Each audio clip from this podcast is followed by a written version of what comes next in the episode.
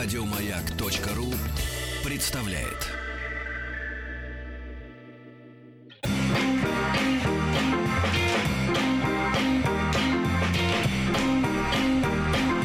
Сергей Стилавин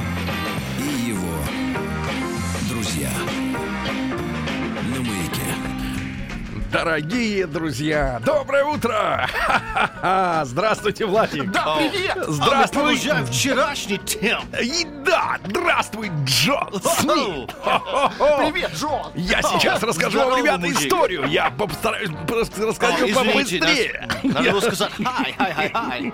Хай, хай, хай. А вот это уже видеокиц. Вот это не трогай. Видео hits. Так вот, ребята, сейчас я подходил к нашей радиостудии, и навстречу ко мне вышел Александр Карлов. Он сказал мне, что наш вчерашний эксперимент с ускорением вещания — это круто. Поэтому мы должны вернуться к прежней форме.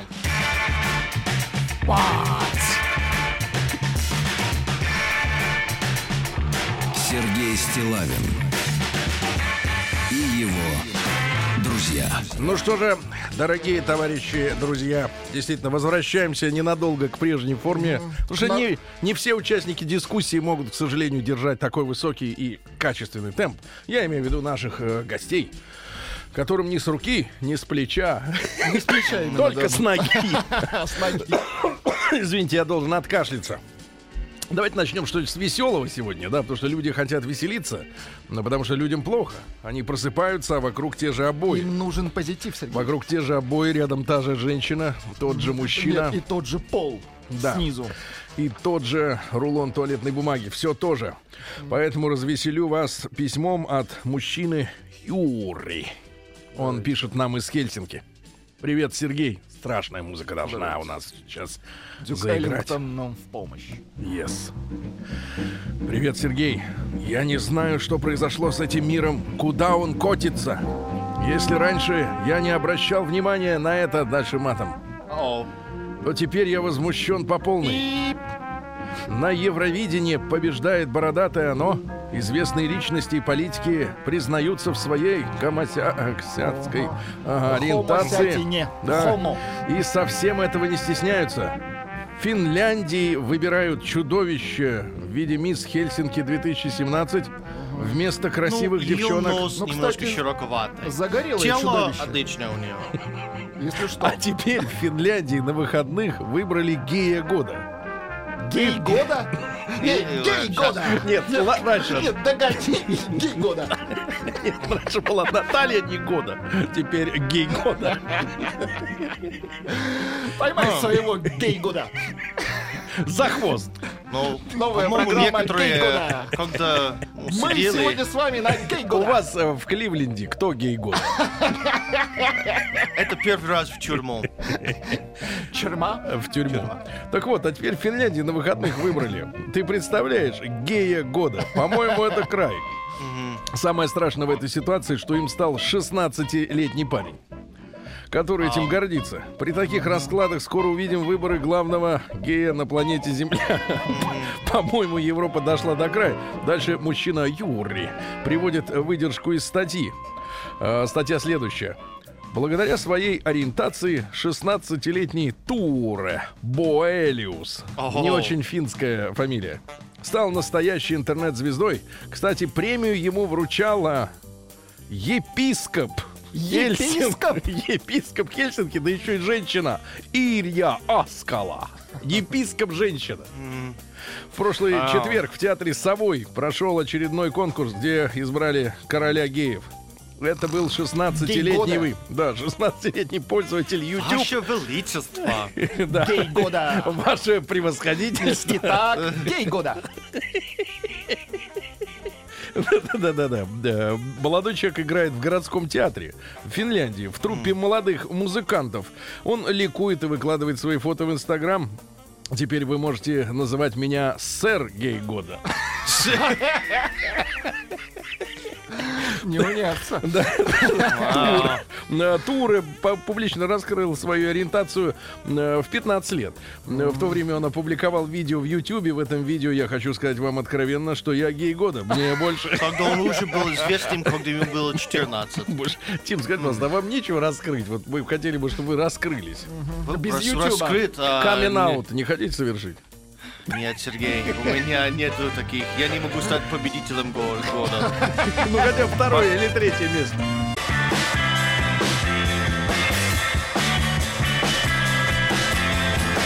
Сергей Стилавин и его друзья.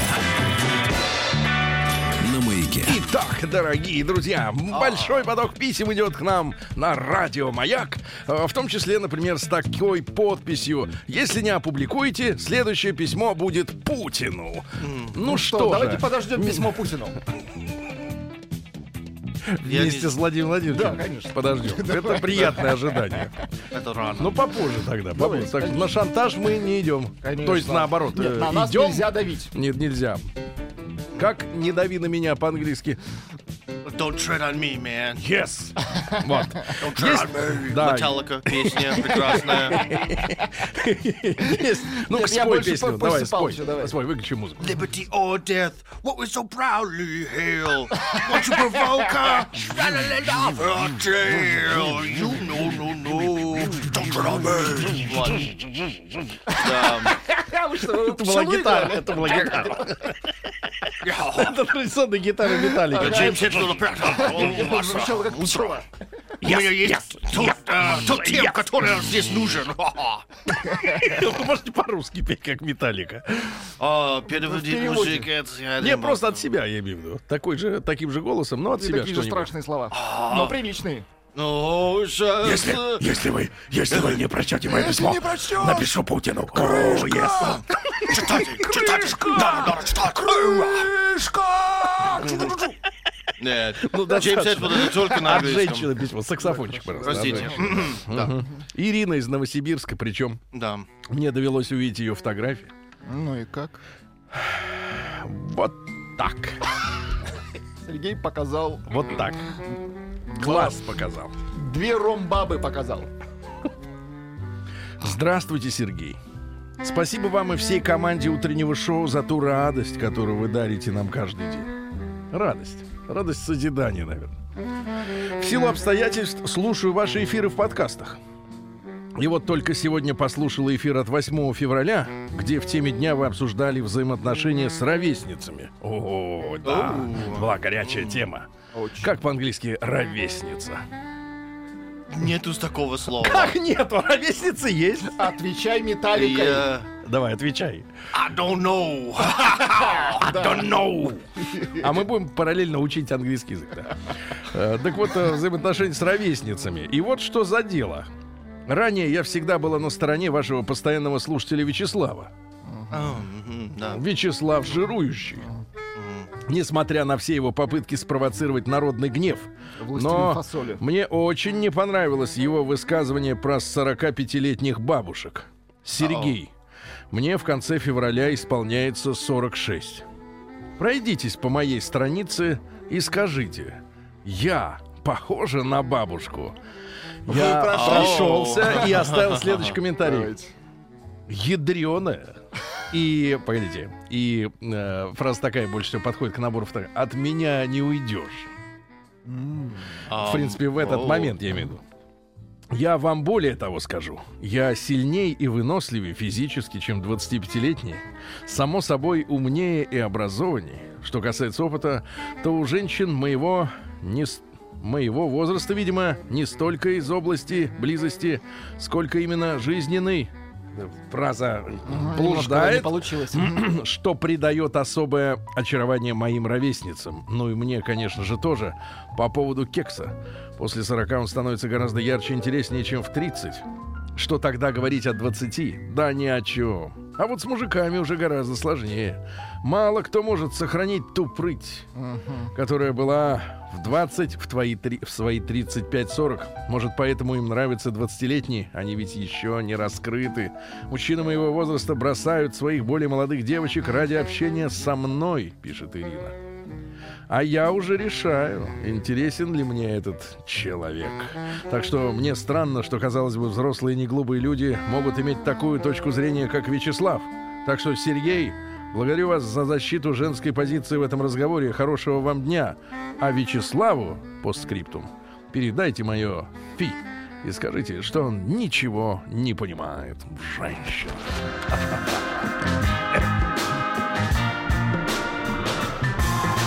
Сергей Стилавин и его друзья. Ну что же, друзья мои, давайте что-нибудь коротенькое и приятное, правильно? Еще добавим коротенькое и при... А, вот, коротенькое и приятное. Вчера буквально слышал замечательную историю на тему э, чудес в наших правилах дорожного движения. Вот мы с вами как-то уже смирились с, пла- с платными парковками, с эвакуаторами, да?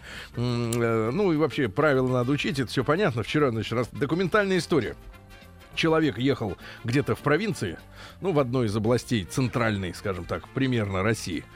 Вот. Ну и э, гололед, скользко, и э, дорога узкая. И смотрит, навстречу ему э, выскакивает на его полосу автомобиль. Так. Вот. И, и одновременно видно, что разметка сплошная. Двойная сплошная. Мгм. А человек летит э, уже боком ему вот в морду. Ну и человек делает э, естественный для любого, наверное, нормального человека Маневр. естественный маневр, когда он уходит влево, то есть навстречку, Мгм. огибает этого несчастного, которого занесло, и возвращается. Но на беду в 100 метрах оттуда стоит ГИБДД. И все это видит. Они видят и фиксируют на камеру. Мгм. Видят, фиксируют на камеру, Что на останавливают. летит машина. Останавливают тут же, да. И начинают впаривать человеку встречку. Реально, начинают впаривать человеку встречку. И э, тот говорит, слушайте, чуваки, ну я же э, уходил от столкновения. Потому что, в принципе, он ехал на нормальной большой машине. И, в принципе, тот человек или там те пассажиры, или кто-то из них, ну явно был бы м- э, жмурик. Мгм. Ну, потому что когда боком летит э, на таких скоростях зимой, естественно. А те говорят, а ничего знать не хотим. Ты выехал, выехал на встречку. А я говорит, а что же я должен был делать? А ты обязан был бить. Потому что двойная сплошная сильнее, чем, во-первых, чувство самосохранения, которое есть у любого нормального человека, который Заборец. видит, что на него летит э, объект. А во-вторых, Значит, а, это запрещенный маневр.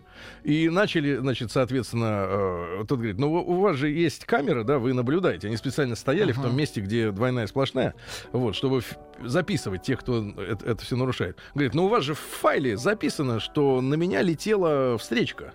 На меня летела, и я уклонялся от столкновения. Они тебе говорят, а мы этот кусочек из файла сотрем. О. И окажется, что просто ты выехал в итоговом документе. Вот этот сволочизм, да, и в итоге, значит, они начали торговаться, как обычно, пятнашку сначала требовали у человека за то, что он не убил никого. Вы представляете, не убил. Да, Вот, а после этого некрасиво. спустились до пятерки. И в итоге, ребята, оказывается, да, что двойная сплошная является важнее, более Жизни важной историей, чем людей, жизни людей.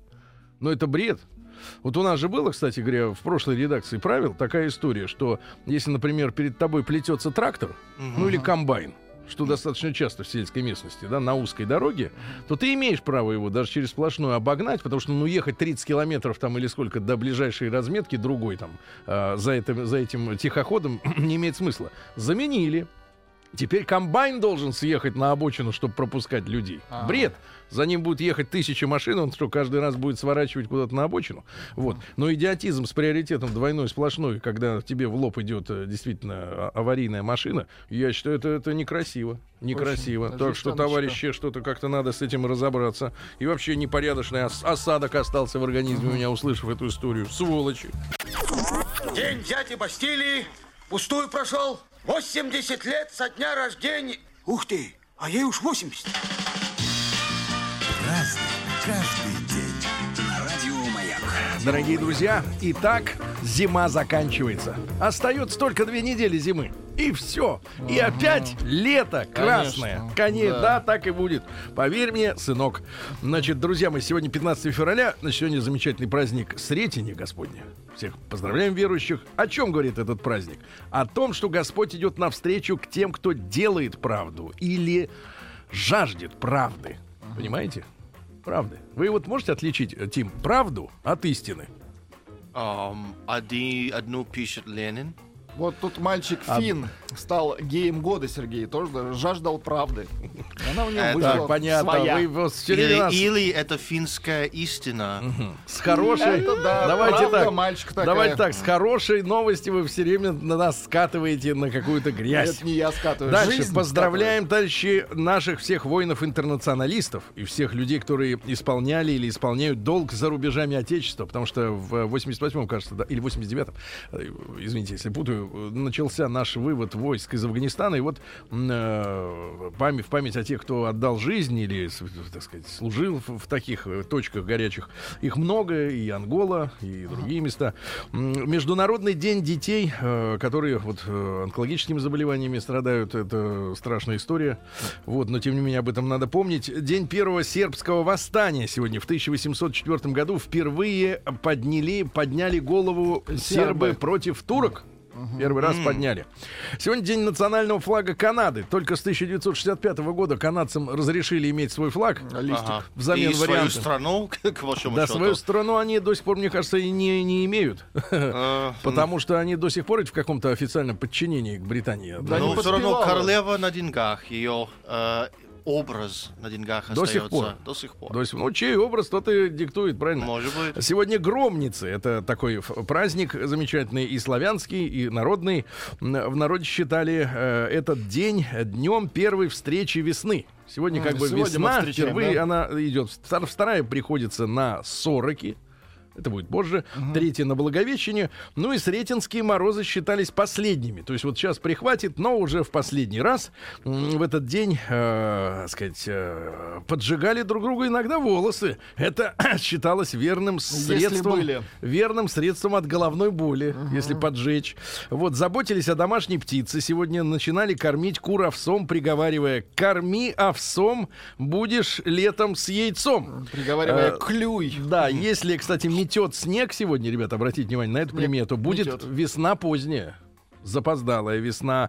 Э, Но это уже не важно, потому что уже все круто. Ну а если будет капель, э, то урожай пшеницы случится, а ветер плодородие фруктовых деревьев. Помидоры, огурцы, у вас такие фрукты, У да? нас груша. У Одна. вас, у вас, да. Висит в доме. Друзья мои, в 1368 году родился Сигизмунд. Это император Священной Римской империи. Э, Не путать с просто Римской империей. Римская империя давно закончилась, а это средневековье. Вот. И последний представитель династии Люксембургов. Тут ведь интересная какая. Именно этот чувачок Сигизмунд дал Яну Гусу, это чешский активист, искатель, как говорится, правды своего рода. Вот, дал ему э, бумагу, согласно которому э, тому ничего не угрожает, под личной защитой Сигизмунда находится, пусть приезжает на суд, и его же считали еретиком. Ну и типа докажет, что он не еретик, и что он прав. Вот, э, бумагу-то ему дали, но его тут же арестовали. То есть Сигизмунд вероломный, обманул товарища Гуса. Заманил. Гуса убили. Ну и это стало поводом для партизанских гуситских войн. Э, Вот, э, кстати говоря, э, гу- гуситы, они же сражались с католиками. И интересно, что были радикальные гуситы, так называемые табориты. А были гуситы мирные, типа чашники их называли. Потому что у них были шапки, как чашки. Вот, ну, шутка. Так вот, и, соответственно, чашники перешли на сторону католиков, и в итоге реформация в Чехии так и не состоялась, но надо сказать, что с тех самых пор, как говорят сами чехи, они являются самыми нерелигиозными людьми в Европе. То есть у них есть храмы, но, в принципе, чехи самые отъявленные атеисты. В принципе, во всей Европе. Говорит, нас вот, э, типа, они говорят, нас вот... Разучили. Во время гуситов, да, как-то вот все это дело э, сошло на нет. В 1483 году, извините, Захириддин Мухаммед Бабур родился. Основатель государства великих моголов. Не надо путать с монголами. А, имя Бабур, э, вот Бабурин есть, да, помните, вот депутат такой, означает лев, полководец и барс. Разные слова, а смысл один. Вот, ну и что он делал-то? Как раз он и создал династию великих э, моголов. Сначала они были монголами, но дело происходило в Индии и превратились в, В итоге моголов. в моголов Прекрасно. превратились. Да-да-да. Вот э, умер он от дизентерии, что самое интересное, да. Ну и говорят, что очень сильно крысы, мыши, всякие грызуны и даже козы распространяли э, болезнь О, Дизентерию. И вот при- даже руководитель умер от нее. А чем он известен э, в, э, сказать, в плане военной техники, да? Он при, придумал, например, прием Тулгама. Тулгама. Тулгама. Это как? Это когда э, э, войско идет не э, во фронт, Ага. а нападает с фланга. А. То есть в бок, Обманный маневр. в бок бьет. То есть самые э, в итоге самые боеспособные части они остаются вне боя, да, А бьют в тыл, действительно. В 1564 родился сегодня Галилео Галилей. Ну, не было разнообразия тогда в именах, фамилиях Галилео Галилей. Ну, он открыл, открыл на солнце пятна, вы знаете, да?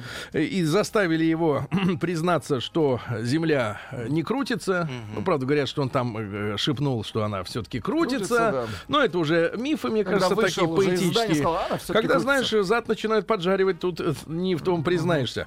Вот. Э, Изобрел телескоп, из которого он смотрел на Солнце. Но я вот одного не пойму. А как они, Тим, как вы думаете, как, как они поняли, что э, не Земля, э, не, не Солнце крутится вокруг Земли, а Земля вокруг Солнца? Вот как это можно ну, понять? э, Ведь очевидно что, же, что наоборот. ну, движение планет. Любому потому идиоту что понятно. человек э, старается понять, э, где все двигается Ну. э, с каждый вечер, то получается нелогично, если с- Земля в, А в вы центре умеете всего. запутать, Тим? Погодите, но вы же видите, Солнце восходит, по небу едет Да по и звездам, заходит. Сергей. Э, Это то, что мы видим, но мы не каждый день э, э, смотрели в небо, что Марс находится вот тут, а потом факт. завтра Марс находится вот вас тут. надо сжечь. Хорошо. Обоих причем, да, одного за дроз- да. За дрова, Так да. вот, На значит, ну и что касается еще изобретений. Первый термометр придумал Галилей, правда, еще без шкалы. То есть холоднее, горячее, примерно так, да? Вот, пропорциональный циркуль придумал. Башковитый. А до этого непропорциональный был. Ну и пару цитат из товарища Галилея. «Нет больше ненависти в мире, чем ненависть невежд к знанию». Вот это Вот, про вас, да, Сергей, да. Ну и высшая мудрость знать самого себя. Да, это не про вас. В 1710 году Людовик XV родился, король Франции. Э, ну и э, уделял очень большое внимание женщинам. Женщины всегда в этом нуждаются. Своим фавориткам. Вы все помните и мадам Дюбари, и мадам Помпадур. Э, в итоге прикол в том, что он про... как сказать-то по-русски, про, ну, в общем, Профукал. а, Так, проф, вот, прекрасно профукал владение Франции в Америке и в Индии. Именно при э, Людовике XV как раз все и свершилось, и владения перешли к Англии. Вспомним ту же, э, соответственно, Канаду, да, у которой Ну сегодня да. в день государственного флага. Ну вот, ну и в начале э, 1712 года м, от ветряной оспы умерли его родители. Остался он один. Вот, ему делали долгие кровопускания. В итоге он выздоровел. Ну и что касается женщин, вот э, Дюбари, да, она заступила на пост э, после э, смерти мадам Помпадур. То есть там вот не было так, что ты мне надоела. До конца, Это- до последнего. Это пост. До последнего вздоха она совершала эти фри- должности, да. Да, до- да. Э, Так вот. Ну и, соответственно, э, вот э, сам он тоже умер, кстати, от э, оспы, э, как и его родители. Причем, что интересно, заразился оспой от молодой девицы, которая прислала ему как раз мадам Дюбари. О. Потому что мадам Дюбари, когда поняла, что король э, на нее не э, никак, Никак, не да, очень не никак, да, она начала поставлять ему девок. И вот одна из девок э, заразила оспой, и товарищ умер. Вот представляете, какая, какая интересная история, да. А в 1748 году Иеремия Бентам родился. Трудно поверить, но англичанин. Э, Социолог и юрист, и основоположник утилитаризма. Э, п- Ну, то есть, вот что он говорил. Моральная ценность поступка определяется его полезностью. Если совершил что-то полезное, значит, Значит, молодец. правильно. А если нет, так нет. Ну и Да. друг- другие Если цитаты. уничтожать несколько миллионов африканцев, то надо. Да. Это полезно для него. Да, если цитаты, да, еще мне парочку. Наилучшая конституция для народа есть та, к которой он привык. Блестяще, да? Или, например, м, человек увеличивает свое счастье в той мере, в какой он доставляет его другим. Элегантно. Ну, это как-то не- нечестно, мне кажется. Нечестно. Посмотрите на счастливых людей. Кому они доставляют удовольствие. себя, да.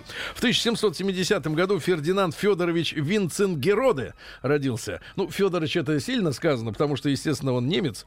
Вот барон и военачальник. Он поступил на русскую службу с 1797 года и, естественно, в войну 1812 он лично командовал созданным по инициативе Барклая де Толли э, первым летучим, то есть партизанским армейским отрядом.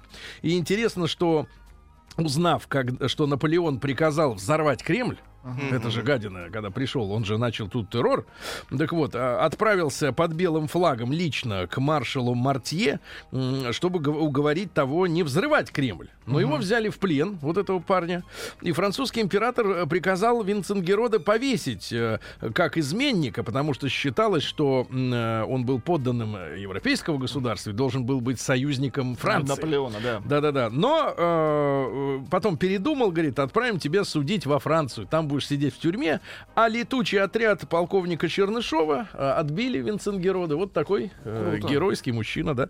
Э, в тот же день, в, э, не, не в, тот же день, но в, тот же- в другой год, в 1797 Генри Эйнгельгард Стейнвей родился. Um, Извините. Вау. Американский производитель пианино, создатель знаменитой э, фирмы, да, Штейнвей. О, да, все пианины у нас. Все, да? наконец-то ты узнал эту Стайнвей. фамилию. Стайнвей, да-да-да. По-нашему. Очень интересно, как вы это все произносите. Вот а в 1803 году Джон Агастер Саттер родился. Вот тут ты мне, Тима, расскажешь про пионера освоения Калифорнии. Ну, если это Саттер, Саттер, из Саттер. Калифорнии, наверное, он создал ви- виноградники. Нет? Ну да, он создал. А вот ш- что, за, именно. что за черт? Расскажи нам про него. А, я не знаю, но его марка вино Sutter House очень известная и достаточно экономная для всех, даже для моих родителей. Пойло, что ли? Просто пойло? Дешевое? Дешевая, забористая. да? Я не знаю, честно говоря, все вино для хорош- всех это и хорошее, и плохое из Калифорнии, оно все экономно. Я не ну а знаю. что люди у вас Это для народа, мы не элитист, Сколько стоит элитисты, бутылка во вот такого вина в Америке? Не знаю, 9 Бутылка. долларов. Сколько? 9 долларов, я 9 думал. долларов, грабеж. День дяди Бастилии пустую прошел. 80 лет со дня рождения. Ух ты, а ей уж 80. Разный, каждый день. Радио Маяк. Друзья мои, также этот мир почтил своим вниманием в этот день пришедший в 1812 году Чарльз Льюис Тиффани, американский ювелир. Э, Не помню, Рустам Иванович нам рассказывал историю э, проекта Тиффани. Да, но настолько много историй, что мы уже даже можем сказать, что подзабыли. Но это можно восполнить в подкастах, и надеюсь, они скоро нормально За заработают. Да. да.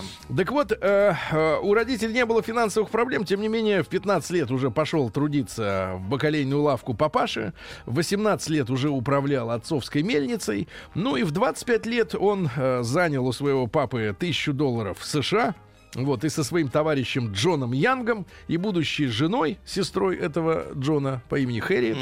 Ну вот, они перебир- перебрались в Нью-Йорк и открыли небольшой магазин канцелярских изделий и сувениров. Э, Там были и фарфоровые какие-то изделия, и столовые приборы, и часы. Поначалу дело шло плохо, но а он терпел и говорят, что для своего дела вы, выбрал философию, которая выражает следующими словами: хороший дизайн это хороший бизнес. Хороший дизайн. Ну и э, главное, на чем он поднялся, это когда во Франции м, пал очередной э, режим Луи Филиппа короля, то м, в Америку начали перебираться иммигранты из Франции. Они везли с собой драгоценности, и он их начал скупать. Так в Америку попала большая коллекция э, настоящих подлинных, Ювелирки. местами даже средневековых, да, ювелирных изделий. На этом он сделал себе деньги, он стал королем бриллиантов, ну а затем начал уже и делать э, свои собственные вещи. Ну и он работал с Томасом Эдисоном, он сделал э, м, э, проекционный фонарь для театра, которым подсвечивали эффектно на Бродвее постановки. Ну, в общем, такой мужчина элегантный. Но В 1820-м Сьюзен Би Энтони родилась, это американская учительница, которая была осна- одной а, из организаторш женского общества трезвости. И во время гражданской войны она организовала Национальную женскую лигу поддержки борьбы за освобождение негров. А, Вечно и феминизм, ага. феминизм, либерализм, вот все это вместе, да? Мировая- Мировая война идет, и это вот самое главное дело. Да, И ну это и, гражданская ну война и была. главное, что вот воплощение в культуре э, образа суфражисток это Мэри Поппинс. Мы-то ее воспринимаем как А. добрую волшебницу. На самом деле это воплощение. вот- Феминистка. да, феминистка номер один. с Да? Ну и вот если, Владик, вас интересует или Тим, Очень, э, да. признаки женского алкоголизма, с Давайте. которыми боролась женщина, ну, например, э, снижение самокритики и интеллекта. В принципе, это и наблюдается и, у и всех, нам, да. У всех наблюдается, да, тоже алкаши. Дальше. э, В 1861-м Шарль Эдуард Гийом родился. Это швейцарский физик, директор Международного бюро мер и весов. Это именно он придумал, что в одном литре тысяча кубических сантиметров. Он придумал. Он придумал, да-да-да. Вот. а в 1890-м Роберт Лей родился. Это Рейхсляйтер, руководитель германского трудового фронта. Э, тут, ну, фашист, понятное дело. Э, но интересно, что он был ярым алкоголиком и при этом организатором антиалкогольной немецкой э, партии. Нам надо перестать пить. Да-да-да. В 1892-м Джеймс Винсент Форестел родился. Это ваш первый министр обороны США, потому что в Америке до там, Второй мировой войны не было Министерства обороны. Да, Да, было функции- Министерство войны. да-да-да. Так вот, и этот человек, который э, с криком «Русские идут!» Подождите, если вы- выпрыгнул. Если вы хотите качества, то его надо просто попросить. Да-да-да. Да. Так вот, этот чувак э, в 1949 году м, э, выбросился из окна с криком «Русские идут». То есть вот, э, в принципе, традиция верований во всемогущество русских, она давно, не только при Обаме началась. В 1902 году в Берлине открыли э, сегодня метро. В 1910-м Давид Абрамович Драгунский родился, генерал-полковник и дважды Герой Советского Союза. Он возглавлял антисионистский комитет советской общественности. В комитет входили такие люди, как Драгунский Давид Абрамович, Крупкин Марк Борисович, Зивс Самуил Лазаревич, Кабанчик Мартин Израилевич, Блантер Матвей Исаакович, вы знаете, композитор, да? И они сидели в этом комитете антисионистском, и э, за них, видимо, строчили статьи, э, которые, например, вот в 83 году была опубликована статья «По своей сути сионизм концентрирует в себе крайний национализм, шовинизм и расовую нетерпимость, оправдание территориальных захватов и аннексий, вооруженный авантюризм, авантюризм, культ политической вседозволенности и безнаказанности, демагогию и идеологические диверсии, а также грязные маневры и вероломство. Грязные маневры. Грязный, да. В 2014 году э, император российский Николай Александрович Романов, Николай II, объявил о начале кампании против чрезмерного потребления алкоголя. Все, против алкоголя Да, да, да. сегодня. Сегодня какой-то день, да, видимо, такой антиалкогольный. А, и эм, вообще Николай II хотел полностью запретить хождение алкоголя в стране. У него была такая идея избавить народ от пьянства. А потом, кстати, в этот же год случилась Первая мировая война, началась, и тогда было принято решение запретить продажу водки. И хороших вин тоже и пива. И в итоге у людей, у которых, например, были подсобные помещения в домах, кладовки, э, составляли весь алкоголь туда, потом замуровывали. И уже после революции 17-го эти запасы открывались. Но на самом деле я вижу причины февральских событий, вот столетия Отчасти, которых... да, и отчасти, э, ну, усталость народа Ну, от трезвого, один из пунктиков. от трезвого Да, образа да. жизни. Та же самая ведь история Усталость произошла и в перестройку. Помните, когда Горбачев ужесточил антиалкогольные меры, народ совсем уже взвыл. Еды не было, и еще Еще это, и бухать всё- всё- нет, да. И народ, со- соответственно, был взбешен. А, Павел Тимофеевич Лебешев родился в 40 году, кинооператор. Такие фильмы, как «Белорусский Ну, вокзал», конечно, «Свой оператор. среди чужих», «Раба любви», Ну, «Кинзадза» и «Ассу» снимал он. И он- и И «Ассу». Снимал, и «Кавказский э, пленник», и «Сибирский цирюльник», и «Трудно быть богом». Великий хороший. человек, да. Флоринду Болкон сегодня вспоминаем. В 41 году бразильский киноактриса. Это э, графиня Ольга Камастра в итальянском телесериале «Спрут», с которой комиссар катания да. А, Загорелая. Брайан Холланд сегодня родился, американский композитор и продюсер в тот же день. Э, э, Брайан Холланд. А, Холланд Да, точно есть. Холланд, есть конечно. такое. Эту песню Кайли Миноуг перепела. Перепела Кайли Минок. Вы ее Ну, знаете. В 91 Гораздо году. хуже. Не хватает, да, не хватает. Мэтта Грёнинга, э, поздравляем с днем рождения, это создатель Симпсонов. Э, Гомер это его папа, Мардж, Маргарет это его мама. В принципе, все остальное понятное дело. Али Кэмпбелл э, в 59-м лидер английской группы UB40. Да-да-да. Известно.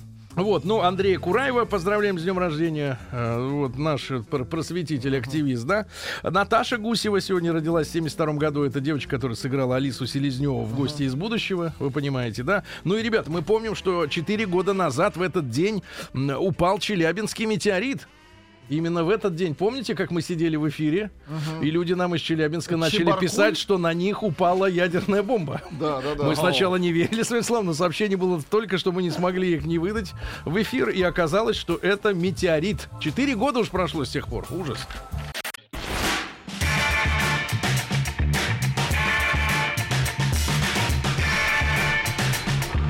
Сергей Стилавин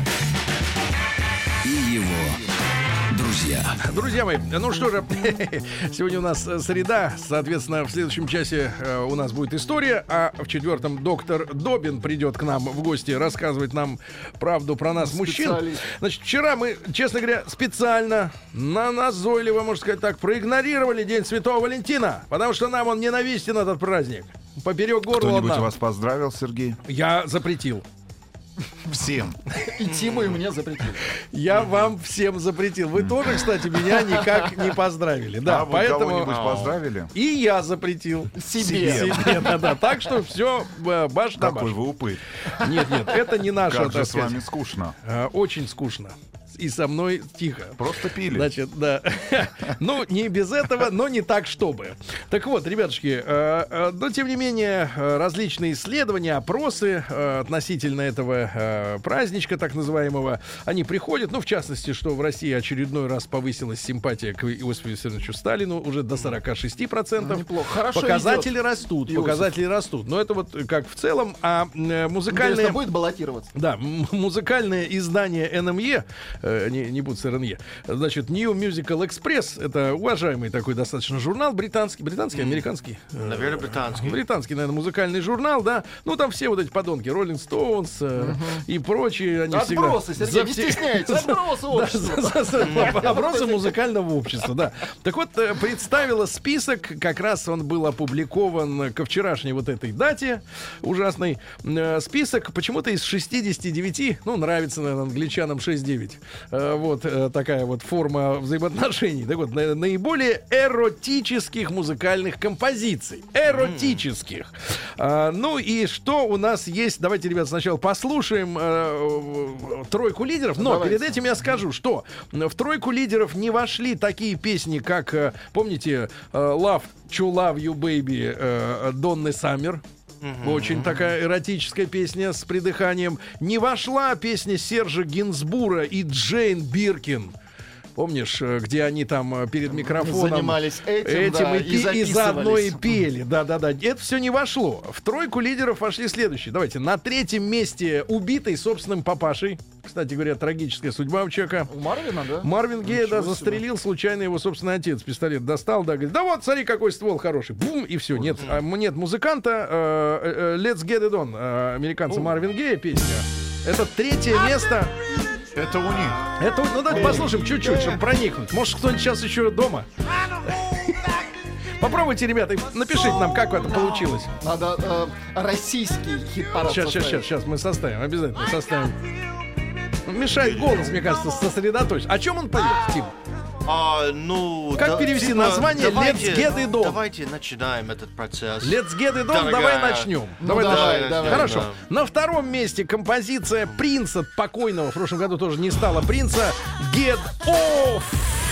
А, ну, это не самая лучшая песня Принца, но если это романтика, это только Принц. Это должны быть три песни из, от Принца. Purple Rain, Ну, Purple Rain. при- Ну, Принц это- в это Штатах культовый просто- певец. Да, да, да. А я сказал бы а, а, э, красный корвет. Красный конверт. Но, тем не менее, по, по- данным НМЕ, вот такая песня. Опять же, пол Голливуда, да, по- под ним побывала. Да-да-да. Ну и, наконец, э, на первом месте, опять же, у них в западном мире, да, э, группа Queens of the Stone Age и песня Make It With You. With You. Мы-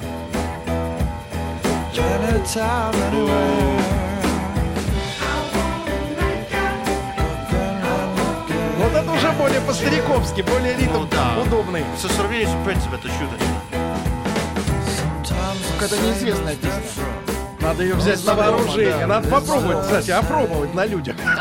Я только что попробовал, не получилось. Да, друзья мои, ну что же, вот у нас есть тройка лидеров, всего список с- из 69 композиций. Э, говорят, самые эротические композиции, но они ко дню вот этих влюбленных этого подготовили рейтинг. Мы сегодня вот о чем с вами поговорим, товарищи. Значит, э, давайте-ка, м, М1 на номер 5533. Э, Вы предпочитаете тишину? Тишину. Тишину. Заниматься любовью Все в поняли, тишине. все поняли. Не поняли, Сергей О, Валерьевич. полной Не тишины, поняли. конечно, не получится, Сергей. То есть вы хотите, чтобы я сказал, заниматься сексом Нет, в тишине? любовью. Так вы хотите? Любовью. Да, любовью. Сексом занимаются у них там. Любовью на к Западе. А здесь только любовь. А здесь только любовь. Хорошо, отлично. И слово-то не наше. секс. Если бы вы занимались сексом, вы бы слушали группу Queens of the Stone Age. А как у нас? Значит, кто пом- Значит, М2 на номер 5533 э, должна звучать музыка в, этот, в, эти, в эти две В эти минуты. минуты. В эти, трек на две минуты, короче, нужен. Ну ну и, и большой разговор тогда. Лучшие песни, сопровождающие... Нет, лучшие, 30 секунд. лучшие песни, сопровождающие любовь в вашем случае. Да, плюс 7967 103 Прекрасный 5533. вопрос от нашей аудитории. Да. Слушайте, скажите, пожалуйста, а женским вокалом эротические песни на Западе уже вообще не котируются? Кстати, вопрос. Ну, Да, да, они не нужны. Нужен ритм. Им нужен ритм боевой, да. А, а остальное все их, честно говоря, не волнует. Вот, товарищи, ну давайте. И 728-7171, код Москвы 45. Э, заодно, кстати, поговорим, э, необходим ли такой, такая компонента, как свет. Например, свет лучины. Свечи. Э, Тюль. Свечи, свечи, они нужны, когда есть проблемы. Кстати, пока, пока, Ой, пока лидером нашего хит-парада, Хит-парад, российского, да. отечественного, является группа, как ни странно, «Сектор газа». О, Господи Иисусе. Да, группа. Значит, друзья, мы составляем хит-парад. Любая песня группы Дюна подходит, когда ты один дома. Виктору подходит. Любая композиция «Энигмы». Из- Известная советская группа. Да, Король и Шут, пожалуйста. Владимирский Централ. А Макаревич, я «Владимирский вышел Централ». где-то под Таганрогом. А, секундочку. Получается только под лазу. Опять сектор газа. Хейлайдер э, 1966. Лев Лещенко, прощай. А, прощай. Русское слово миловаться не забывайте, Сергей. Миловаться. Да. Ну, это немножко другое, мне кажется. А Борисовна. Арлекина, Кадышева, весело у нас получается. Олег Газманов. Кадышева, и кстати, Саул. давно мы ее не Денис использовали. Валерия, Ночь нежна, Елена Владимировская, мальчик мой. Нет, Мы. это с оттяжечкой. А песня Дидье Мару... А, не- а я не знал. Буланова, спи, мой мальчик маленький. Спи один. Да. Да, друзья мои, М1 на номер 5533. Э, Соответственно, э, должна быть тишина, когда вы э, любите. М2 нужна музыка. Какая? Уже пришлите нам в WhatsApp. Плюс 7967 103 5533.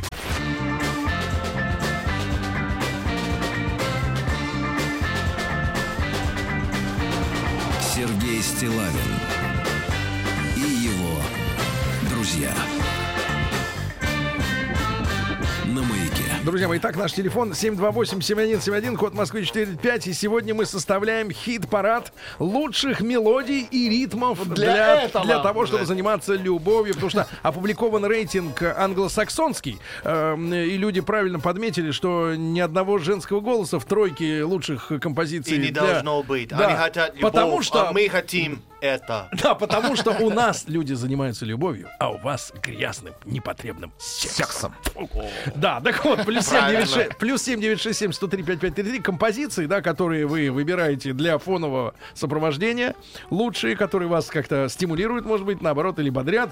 Э, И короткий опрос обязательно проголосуйте. М1 на номер 5533, ребята, э, вы предпочитаете тишину. И М2 нет, должна звучать какая-то музыка, что-то должно звучать. 728-7171, код Москвы 45. Я очень хочу послушать, во-первых, Лешу из Реутова. что Мне кажется, что у него богатый, Представить. Нет, вот богатый просто представить, инструментарий. Что за музыка звучит в этот момент? А музыка звучит. Пожалуйста, музыка звучит. песня Игоря Корнелюка. Да. Там у меня горит очаг. А, да, да, да. Помните эту песню? Криминальная песня. А вот Ирина Аллегрова, императрица. Шальная. На репите можно всю ночь миловаться с любимой. Ванечка, 31 Да, год. да и без. А, музыка из передачи «В мире животных». Да. Лика Стар. Да. Вспомнили трек «Одинокая луна». Где сейчас Лада Лика? Седан, группа Рекорд. Оркестр. А, композиция «Дельфина. Я люблю людей». Борис Моисеев, «Щелкунчик». А, группа «Песнеры». «Пусть пойдет, пройдет дождь». Опять же, Лика Стар. Помните и клип э, Пусть пройдет Фёдорова- дождь, пусть пройдет Федор дождь. Бондарчук. Бондарчука. А, саундтрек из Бенни Хилла. Там что-то капает. Там Да. что-то капает. э, Сергей. Бабкин, пока у нас есть джаз. В, Ком- в Костроме люди любятся под Рамштайн. Лоза, плод, вечерний То-то, то-то не прибавляется народа под Рамштайн нисколько. Под Металлика люблю заниматься близостью. А, бурановские бабушки зададут тел Не в постели. буравские, буравские бабушки, Буран- бурановские. Он писал бурановские. Давайте Ваню и- из Москвы возьмем. спасибо, Да. Ванюша, Ванюша, спасибо за смелость, брат. Ну, про- просим о элегантности. Да, в принципе, картина, картина представляется достаточно... э, Мрачная. Нет, не мрачной, загадочной. Э, Это кому-то мрачная картина представляет. в Русти- Рустику, да. Э, Человек, который под домбру это делает, внимание. Сейчас оскорбление А, было всего я жил в. Казахстане, Я найду тебя, Ваня. Да, мы- он сам найдется. Ванечка, ну вот скажи, пожалуйста, вот ты выбираешь Это называется тишину, дутар. тишину или как бы сопровождение? Э, Слушайте, ведь э, прям вся молодость у меня прошла вот именно под метлячки Скорпион. О, Вот Still loving you, Юмана. ну Да, это да. дорого. Это уровень, это фирменно. Это да, тут безошибочно Конечно. выбор. А, это Сладкие юность. песенки, сладкие песенки для девочек называется. А сейчас? А сейчас Когда люблю девочки тишину. кончились. Сейчас люблю тишину. Люблю тишину. Любит просто спишь. Да, любит тишину. Любовница по настроению иногда и, и Рамштайн подходит. А вот с любимой женой это только туча от Иванушек. Песня длинная. Песня длинная. Длинная, 3.30. Можно даже успеть уснуть. Тимур 7 минут. Тимур, Сим. Ну, зачем эти подробности Сектор оскорбительные? газа, лирика, ария, ночь короче дня, Кирилл 34 года. Мертвые дельфины, Михаил Гребенщиков, твои батоны, они же булки. А, Александр Лаэртский, э, жена... Так, э, секундочку, голуби летят над нашей зоны. Страна, стра- вставай, Уже страна пролетели, огромная. наверное. Белые розы, Не только песня страна, Рыбина, вставай. конечно, Вася, одинокий пастух. Вы забыли главную мелодию советского Это- человека. Ну, это советская ме- мелодия советского человека, но не советская мелодия. Мистер Кредо, господи. Интересно, он жив еще? Голубая луна, Энигма, опять же. Да. Вот. Это кто? Пастух. Мгм, Давай чуть-чуть Вот послушаем. момент, когда... Давай собственно, просто представим, как это происходит. Да, да. Вспомним. Что вы в этот момент делаете, Не, Сергей? не чувствую. Нет, хочешь сказать, опа! Нет, давайте так. свис- свистит Серега в этот момент. Вот. Это не свист, это звук. Подождите. ну, Вы пофантазируете. сейчас у кого-нибудь, может быть, что-нибудь получится. Ам, А вы свет приглушите, и у нас получится. Прекрасная жалейка. Включай свет! Ну, уберите, уберите. Я начинаю это самое думать Заводиться, о другом. Думать Да. о другом, да. Вот, сообщение от женщины. Сейчас, секундочку, пока. Любовник приезжает только днем, А. поэтому вся любовь только под фон телевизора при свете дня. За последние 10 лет так к этому привыкла, что близость в темноте кажется скучной, а специально ставить для этого романтическую музыку это пошло и не смешно. а, Ну, хоть есть, вы напишите, под какой канал. а, есть похожее мнение. Известный канал. Есть, Всем. Есть похожее мнение. Даша Красная пишет. Здравствуйте. А, да, не, не- Здрасте. не важно, что это все музыка, свечи выглядит так, как будто это запланированное мероприятие, а все должно быть спонтанно. Но если совершенно случайно заиграет мистер Кредо Медляк, тоже неплохо. Мистер Кредо. Да. Слушайте, нам... Sade вспомнили. О, ну это шик. Ой, Это хорошо шик. как. Deep Forest, пожалуйста. Глубокий forest. Аркадий. Укупник. Да. А, Бабкина или Надя О, я на Кадышева. тебе никогда не Джордж- женюсь, да? Джордж Майкл, Да, альбом... Джордж Майкл. Эмман- Альбом. а, Enigma, Эммануэль. Слушайте, действительно, Эммануэль же. А, включаю кино «Плохой Санта» в переводе Гоблина обычно. Помню молодость. Один. Юля Один пишет. включаю. Юля, 31 год. Помню Да. свою молодость. Под Ну, гражданскую помедли, помедли. оборону был у меня как-то Да. веселый секс. А, Голубые гитары, Сивка Бурка. Я вот тут нашел в базе машина времени, пока горит свеча. Слушайте, ну и кайметов нету, к к сожалению. Position number one. Говоришь. Position number two, мол, Уже только ему. Вот, я помню, девятый километр, год так 99-й. Девятый 2000. километр. 99 год, 9 километр. Это 509 километр от Москвы, друзья мои, так чтобы не было Барри. Вайт. О, Барри Уайт, это ну, шикарно. Да. Там Это такой баритон. Заглавная тема из шоу «Деревня дураков». Помните? Это на балалайке, по-моему, игралось. Я помню, я помню, у меня под эту музыку зубы прошли, болели очень сильно. Александр Маршал Снайпер. Ам, Отличный ритм задает Iron Maiden. Катя. О, А, Катя. военная тайна на РЕН-ТВ чаще всего. Владимир Маркин, я готов целовать песок. А, группа «Нана», Ольга Зарубина. Давайте на Вадика послушаем. музыка играет. Да, Вадим, А, дым Вад- сигарет с ментолом забыл. Вадим, добрый день.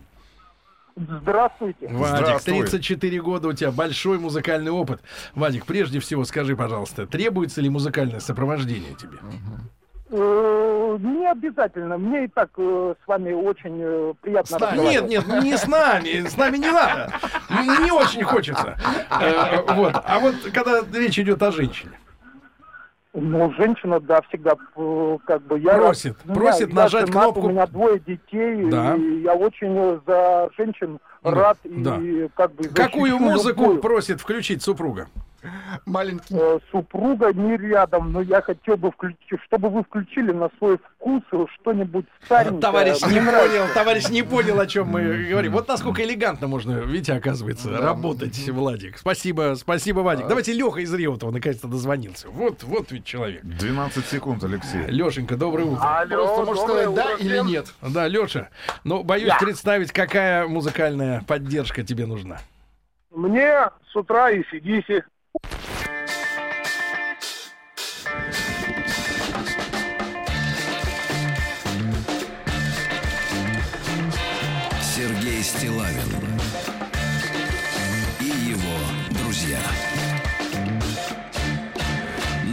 Друзья мои, э, на Западе к 14 февраля у них это праздником называется. Пытаются и у нас насадить западную заразу. А Подготовили э, рейтинг, так сказать, хит-парад из 69 наиболее эротических композиций. Ну, мы в начале часа слышали э, три первых места из этого списка. А, Во-первых, одни мужики поют, во-вторых, все очень ритмично. То есть вот именно грязный западный секс. А вот у нас люди любят друг друга. Любят друг друга. И вот, И например, романтическую слушают сектор газа. да, например, вот под такую, дайте нам чуть-чуть. И мы сегодня составляем наш рейтинг. Как-то занимался я любовью под эту музыку. Под какую? А Вот под эту. Под Представлял себя С певцом? боярским. Мой старый сад, ланфре, ланфра, лети, моя голубка, Как вы могли? там А по- опошлить эту А где песню. темп? Бросьте. Темпа не было. голубка. Да ладно, ладно, уберите, иначе мы начнем. Да. Давайте. Верочку послушаем из Москвы. Вер, доброе утро. Да, доброе утро. Верочка, Доброе. но тема непростая, но тем не менее. Требуется ли вам музыкальное сопровождение, Вера? Сергей, вы знаете, э, вот у вас так редко бывает Рустам, что вот на самом деле хочется поговорить с ними, с вашего позволения. Можно к нему буду обращаться? Неплохо, неплохой заход сейчас был. Можно. Мне кажется, это какое-то скотство. Ну, это смена власти, Это Сергей. ск- не, с Верой не будем разговаривать. Выключи Веру, все. Выключай Веру, все. Слушайте, Какое скотство. забыли мы Сташевского творчества. Может быть, Я не буду тебя больше Долго. ждать и надеяться. Да, Ну и группа «Технология». Но это конец 90-х. А вы Середина, пом- может вы помните, быть, там даже. фонари мотались, как маятник Давайте, ребятушки, пол. М1 на номер 5533. Вам требуется музыкальное сопровождение. М2 нет. Э, вернее, нет, М1 это тишина. М2 требуется музыкальное сопровождение. Какое именно? Плюс 7967 103 5533. Я за М2. Вы знаете, что под Nine Inch Nails это очень трудно. Очень трудно, Очень да. трудно. М2 это как раз музыка, типа. А, это, да, тогда М1. простите. М1, М1. М1. Руки Тишина. вверх, потому что есть Алешка у тебя. Э, А для братков нельзя. группа Лесоповал, Расторгуев, выйду в поле я с конем. А, еще раз группа Руки вверх.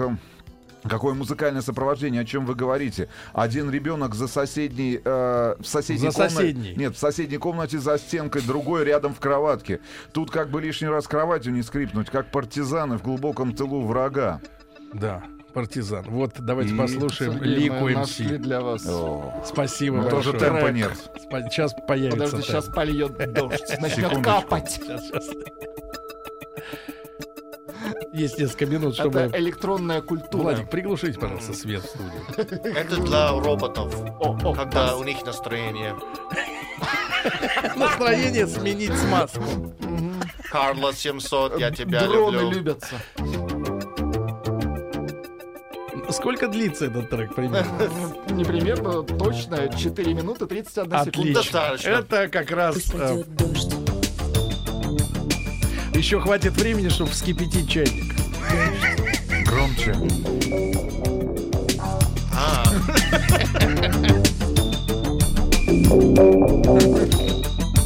Давайте Рустама из Казани послушаем. Рустам, доброе Привет, утро. тезка, доброе утро.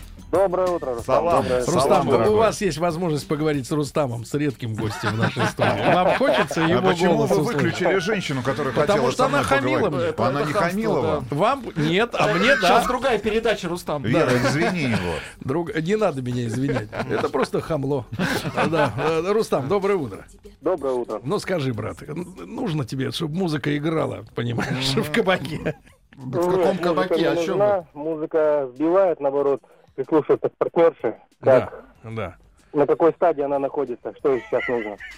Как отсчет последний, да, когда? прислушаться. Да, да, Звучит, да, понятно. Музыка не нужна, правильно. Сбивает с ритма. Спасибо, спасибо. Свой собственный ритм. Три пятых. а, доброе утро. Зачем вообще музыка, если вы слушаете стоны друг друга? Только один раз у меня был кексик с музыкой. А то мы смеялись над словами и не занимались нужным делом. Ася пишет. Смеялись над словами. Да. Мальчишник, секс без перерыва. А опять же, Рамштайн, Казаченко вы забыли. Больно мне, больно. Лену Зосимову вспомнили наши слушатели. Макс Фадеев. Да. А, последний альбом Coldplay. Никакая музыка не нужна. Я сам пою во время близости. Да, давайте. О, Группу давайте. ППК вспомнили. Мне нужен ритм. Да, да, давайте Эльдара послушаем из апрелики. Рустам, вы можете поздороваться с тезкой. Э, Эльдар, доброе утро. Да, и сами всегда, здравствуйте, Эльдар, Эльдарыч, ну скажи, пожалуйста, требуется музыкальное сопровождение? Однозначно требуется, Так. и желательно поставить бы болеро Равеля сразу с экспозицией. Это ритм четкий. пам парабабам парабабам Вот, пам Болеро на 40 минут, я понимаю. Да, давайте Сережу из Ростовской области послушаем. Сереж, доброе утро, дорогой. Здравствуйте, Маяк. Да. Я поздравляю вас с праздником Сретения. Да, это настоящий праздник. А э, других я пока не, близких я не знал. Сережа. А насчет сегодняшней темы, ну, конечно, если э, красивая э, женщина и хорошая симфоническая классическая музыка, но в современной обработке, Ну, это ну, только большой плюс. Современная обработка с барабанами. Странная барабаном. женщина. Странная женщина. Маленький принц. Мы встретимся снова. Это когда провожаешь женщин. Линду вспомнили наши слушатели. Линду. Опять же, мало огня. Мгм. Поезд на Ленинград, группа технология. А по- Поезд на Ленинград это не группа технология, кстати говоря, ребят. Кто это? Это белая. А, Ле- Лесоповал, Я да. куплю тебе дом. Может быть, два. голуби, и с тобой, и с любовью. Тут над текстом не посмеешься. Мы Да. посадим Как-то хочется Под наоборот музыку из мультфильма «Ну погоди». Богдан Титамир, главная песня «Кайф». Помните? Кайф песня? Нет, не кайф главное. Кайф. Делай как я. Делай как я песня. Какой кайф? МФ-3 забыли мы. Понятно. Но но это все середина 90-х, когда любовь еще была в нашей жизни. Да, когда любовь была. Да. Михаил Шафутинский. Пальма де Майорка, Левый берег Дона. Группа Арамис поезд на Ленинград. Вот напомнили нам наши слушатели. Арамис. Крепкая группа была.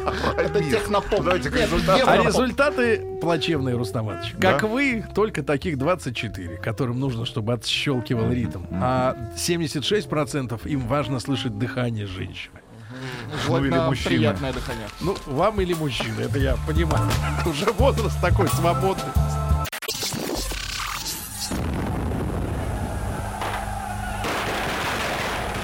Граждане министры Временного правительства, именем Военно-революционного комитета объявляем ваше Временное правительство арестованным. Это мы Завершается пролетарская революция, наша экономика. Именем революции. Друзья мои, наш традиционный уже цикл, посвященный столетию э, со дня э, русской революции 17 года, это имеется в виду февраль. Кстати, тут видел в интернете э, э, сведения о том, что запланированы торжественные мероприятия, даже выделены средства какие-то. Интересно, в каком ключе будут э, праздновать э, это событие, да, и, и, и что, собственно говоря, тут праздновать, э, в принципе. Но, тем не менее, отметить, конечно, надо, чтобы у народа в голове закрепилось э, понимание того, что произошло сто лет назад. Василий Жанович Цветков вновь в нашей студии. Василий Жанович, доброе утро. Здравствуйте. Э, Доктор исторических наук, профессор Московского педагогического государственного университета. Мы продолжаем э, говорить о э, событиях, э, которые уже относятся к правлению Николая II. И э, с первой русской революции 905-7 годов мы, в принципе, ну, примерно разобрались, да, Да. что происходило в стране. Такая Да. генеральная репетиция, о, о чем задним уже числом, да, сказал Ну, товарищ Ленин, потому что в 905 году он не знал, что это Да. репетиция. А Надеялся. потом оказалось, что это так. Репетиция, да, да, да. Вот так репетиция оказалась репетицией. Ну и э, на волне э, вот этих, давайте так скажем, бессилия э, некоторых э, региональных руководителей, э, вот, э, выделился достаточно энергичный смелый и умный мужчина Петр Аркадьевич э, Столыпин, правильно? И вот Да-да. мы, наверное, о нем сегодня э, поговорим побольше. да? Хорошо. Саратовский губернатор как раз вот э, то, о чем в прошлый раз мы говорили, а главная, наверное, причина его выдвижения это э, готовность э, пожертвовать э, как бы всем вот, необходимым, всем возможным ради спасения власти. То есть это было очень заметно, это бросалось в глаза действительно вот на фоне того во многом бессилия, пассивности даже, правильнее, может быть, сказать, властей, местных властей по отношению к революции. И, конечно, это качество не могло не быть востребовано э, в тогдашней системе. Нужен был человек, который вот в состоянии не просто подавить э, революционное движение, но и э, как бы перевести э, необходимые преобразования, которые отвлекут от революции и уведут вот ту энергетику, э, разрушительную во многом энергетику, которая была проявлена как раз и в пятом году, в созидательное русло. Э, Не случайно оценка Столыпина была самой различной и со стороны левых и правых, Э, но в целом все сходились на том, наверное, вот что и всех объединяет э, в оценках его деятельности, это то, что действительно был э, шанс для системы. Э, Насколько он был э, шанс для сохранения стабильности государства, власти, насколько он был э, длительным, насколько он был, скажем так, ну, устойчивым этот шанс, это уже вот история показала. Но э, то, что этот шанс был, это несомненно. Мгм. А э, то, те идеи, которые Столыпин воплощал, это было целиком его творчество? Или была целая группа, может быть, товарищей, да, которые, э, или его коллектив, как бы, там, единомышленников, да? Или, Ну. может быть, даже Николай Саныч сверху сказал, вот так сделай, брат. А он взял да и Э, сделал. Ну, тут, наверное, вот если говорить о качествах Столыпина как лидера, то, скорее всего, на- э, надо отметить, что все-таки это человек не столько человек команды, как иногда принято считать, сколько вот действительно лидер, который Одиночка. многое брал на себя. А, и даже шел вопреки многим устоявшимся представлениям. В частности, вот это касалось, например, общины. Знаменитый вопрос. Э, Собственно, к сельской общине относились э, до этого с таким достаточным пиететом. А, Причем э, не только по каким-то экономическим, но главным образом по политическим причинам, что вот эта община, она не дает э, крестьянам э, как-то много бунтовать. А как Но община, оказалось- кстати, себя проявила вот а в- вот оказалось как раз наоборот, что община-то и стала, может быть, с тем э, дополнительным э, центром, объединением, вот, которое крестьянское недовольство направляло против помещика. То есть э, опасались того, что будут какие-то отдельные из общины выходить разбойники, а оказалось, итоге что вся, разбойники. вся община, да, участвовала в подобного рода нападениях на имения, там громили их, и поджигали и так далее. То есть вот с этим столкнулась реальная МВД, полиция. И э, вот в этом отношении, конечно, Столыпин не жалел этих патриархальных э, устоев. Э, и это действительно, ну, как-то вот выделяло его из э, Василий окружения. А Да. сама община сама по себе это естественное сложение системы или это плод какой-то организации там в средние века или Э, Тут э, надо брать все-таки региональный аспект. Вообще вся Столыпинская реформа, вот все его преобразования, они э, подчас оцениваются в рамках какого-то среднестатистического показателя, средний по России, средняя температура по палате, как говорится. Вот. А правильнее это рассматривать э, в региональном аспекте. То есть где-то действительно община была очень устойчивой, и это были традиции, корнями своими уходили в далекое-далекое прошлое. То есть это еще во времена там э, Средневековья. Ну вот, например, северные губернии. Россия, Архангельская губерния, Вологодская губерния. Там просто без общины невозможно было прожить, потому что это коллективное хозяйство, это освоение земель, э, это противостояние с природой очень суровой. А вот если мы возьмем, например, царство польское, если мы возьмем э, правобережную Малороссию, Новороссию, э, Екатеринославская, Таврическая губерния, Ставрополье, Поволжье, причем средняя и нижняя Волга, э, вот этот район был хуторское хозяйство, там господствовало, в общем-то. Прибалтика, вообще хуторской тип хозяйства, прибалтийские губернии. Это когда одна семья, в принципе, и вот поселение. Да, да, да, да. То есть вот там этот как раз тип традиционный был, сложился тоже уже не на протяжении там каких-то десятилетий, а столетий даже. Э, и э, был центр России. В центре вот как раз ситуация была достаточно сложной, противоречивой, потому что были деревни, э, в которых были очень сильны общинные традиции, и именно вот с точки зрения вот каких-то, а, может быть, социальных, таких культурных даже связей, не экономических, а вот именно каких-то культурных традиций. А были, были деревни, были поселки, которые, по большому счету, уже подготовлены были к тому, чтобы от этой общины избавиться. Как раз, собственно, Столыпин и принял решение о том, что там, где не было длительный период земельных переделов, а земельный передел — это один из признаков общины, землю делят по едокам не по рабочим рукам даже, а по едокам. Сколько в семье едоков, тому uh-huh. больше земли и дадут. Насколько это экономически оправдано, это тоже большой вопрос, потому что едоки-то разные. Едоки есть и старики, едоки есть и дети, а они же работать не могут. Ну, конечно. Вот. Так вот, там, где уже не было длительных земельных переделов, там, э, по сути, Столыпин считал, что необходимо уже все, переходить к подворному э, владению, пользованию землей. А там, где, допустим, община еще сохранялась, вот там уже решался вопрос о том, э, будет сельский сход согласен или нет. Но потом, в конце концов, отказались от этой меры, то есть без согласия сельского схода, без э, того, что вот там спрашивать односельчан, э, могут они отпустить э, на Сельский свободу. сход через 10 лет пригодился, когда нет. они там решали, э, да. когда решали церковь сносить или нет. Так не только, а как раз декрет о земле 17 года, он по большому счету реанимировал вот как раз эти традиции общины. Ага. А, прямо так, в общем, договорилось, там, где нет э, земельных комитетов, где нет местных советов, там, значит, сельские общества берут на себя распоряжение помещичьей землей. Угу. То есть вот полная противоположная 180 Столыпину. градусов э, позиция Столыпину, да, конечно. Здесь контрреволюция а, была. Ну а насколько, Василий Жанович, насколько э, землепользование в общине было, ну вот пишут многие о том, что это неэффективно, да, с экономической точки зрения? Э, опять же, все зависит от регионов. Э, все-таки вот этот вот аспект, мне кажется, нельзя э, пускать. И э, если мы берем э, там, где действительно вот нет вообще общины никакой, э, угу. не сложилась она вот в силу каких-то причин, в силу каких-то обстоятельств, хуторское хозяйство то же самое, оно уже привыкло к тому, чтобы хозяйствовать самостоятельно. Э, семья отвечает сама за себя. У семьи там, как говорится, лишних рук, э, лишних ртов нет. Все работают, все трудятся. А, и опять же, вот показатель тот, что э, в этих вот районах с хуторским хозяйством урожайность была выше.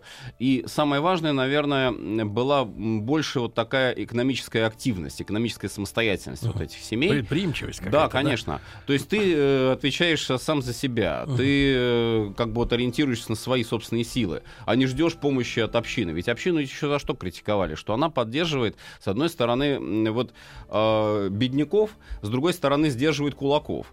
А, ну вот хорошо ли это с экономической точки зрения? Бедняк ведь э, он э, не потому только бедняк, что он там вот э, у него так обстоятельства сложились. Но действительно были не, многие... Не из-за гороскопа, да? Да, отнюдь нет. Были лоботрясы. Многие были именно вот расценивали так, что ну просто считают, что... Прокормят меня, Они, да, а, остальные соседи меня будут кормить, меня будут содержать. То есть вот нужны были такие как бы люди. Столыпин исходил из того, что подобный контингент, если они не составит костяк революции, да? Это, во-первых, это опасно.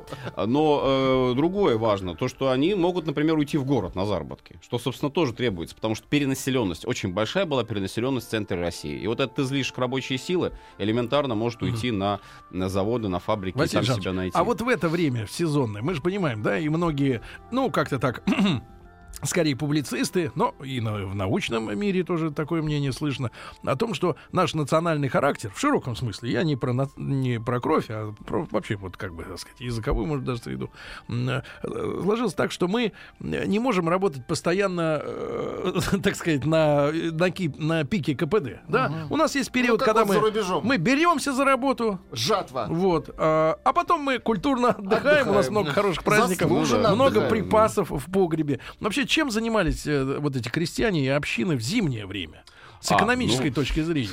Вот э, довольно И распространенный насколько тип. сильно пили? Потому что сегодня, Нет, ну- э, сегодня такой день, когда в 2014 году, насколько мне не изменяет память, может, это ошибочные данные, но тем не менее э, Николай Александрович объявил очередную кампанию за... Антиалкогольную. Да, Это антиалкогольную было, кампанию. да, да. Это, это были, это борьба за народную трезвость, так называлось Да-да-да-да. это все.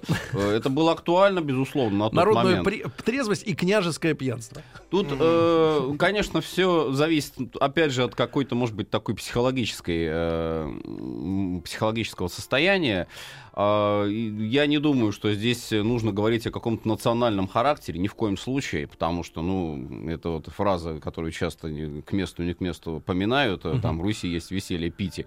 Вообще, насколько это все соответствует Ну, а действительности. серьезно, а чем мы занимались Да. зимой? Нет, а зимой, э, так вот я говорю, здесь очень, на мой взгляд, показательный пример, когда э, в селах, э, особенно вокруг крупных городов, вот та же центральная Россия, не Черноземье, э, в селах просто э, жены э, крестьянские заставляли своих мужей уходить на заработок в город. В город. То есть выгоняли просто, да, вот именно буквально так. э, Нечего тебе, наверное, на печи лежать. Иди зарабатывай деньги. Потому что зимой, конечно, меньше было работы. И была такая категория сезонников, э, отходников, которые нанимались на завод, работали, у них был даже такой календарный период, от Покрова до Пасхи. То есть Покров э, Пресвятой Богородицы 14 середина октября. октября, да, и до Пасхи, ну это где-то вот апрель э, месяц. Значит, э, смысл был именно тот, что они уходят, зарабатывают. Конечно, в городе они жили не в самых лучших условиях, но они, собственно, на большее не Но претендовали. они были не квалифицированы. Э, Ну, они были согласны иногда на любую работу, только чтобы вот принести домой денежку какую-то. А потом, конечно, когда начинается сельхозработа, они возвращаются и опять начинают там пахать, сеять, убирать урожай.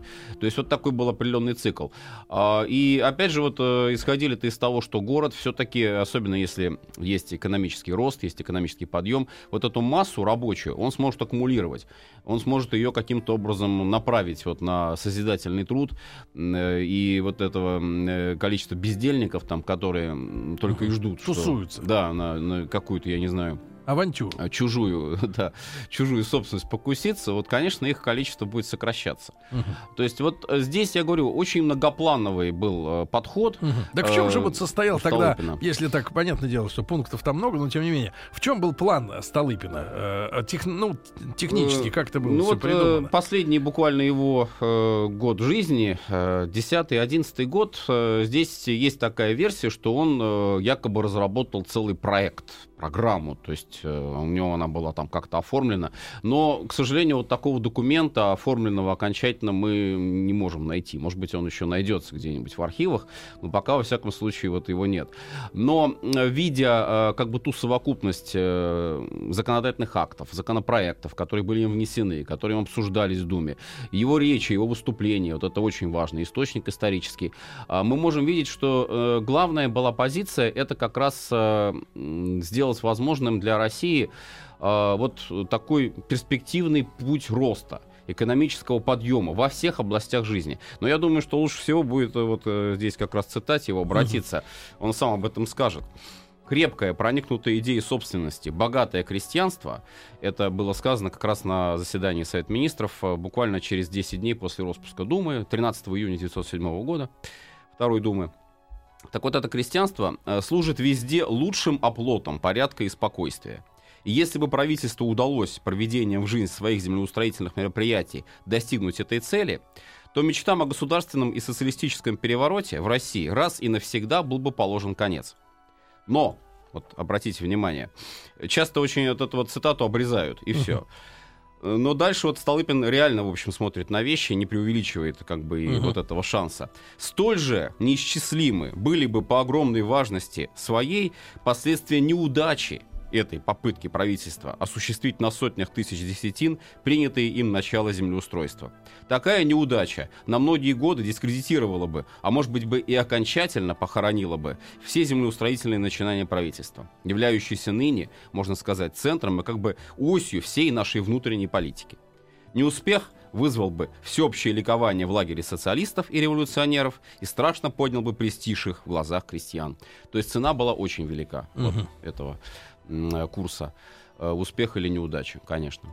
Да. Э, вот. И, э, безусловно, Столыпин, понимая вот эту вот цель, наверное, главную в своей жизни, может быть, понимая ее даже больше, чем его ближайшее окружение, э, себя не жалел. Вот. Это тоже важно отметить. И вот эти знаменитые его слова «не запугаете», «власть не запугаете». То есть это было понятно, на что он идет и чем он рискует. А насколько, Василий Жанович, была э, опасная атмосфера э, в обществе именно э, в плане террористической угрозы, да, для таких личностей, как Столыпин? Ну, понятно, на него там 11 покушений. Да, да. Ну, к- э, опасность была самая непосредственная. Во-первых, потому что уже сама по себе должность главы МВД это по большому счету расстрельная в буквальном смысле слова должность. Потому что все его предшественники, там за исключением не- некоторым, они были жертвами терактов Мгм. э, со стороны СССР. Просто потому, что они возглавляют полицию.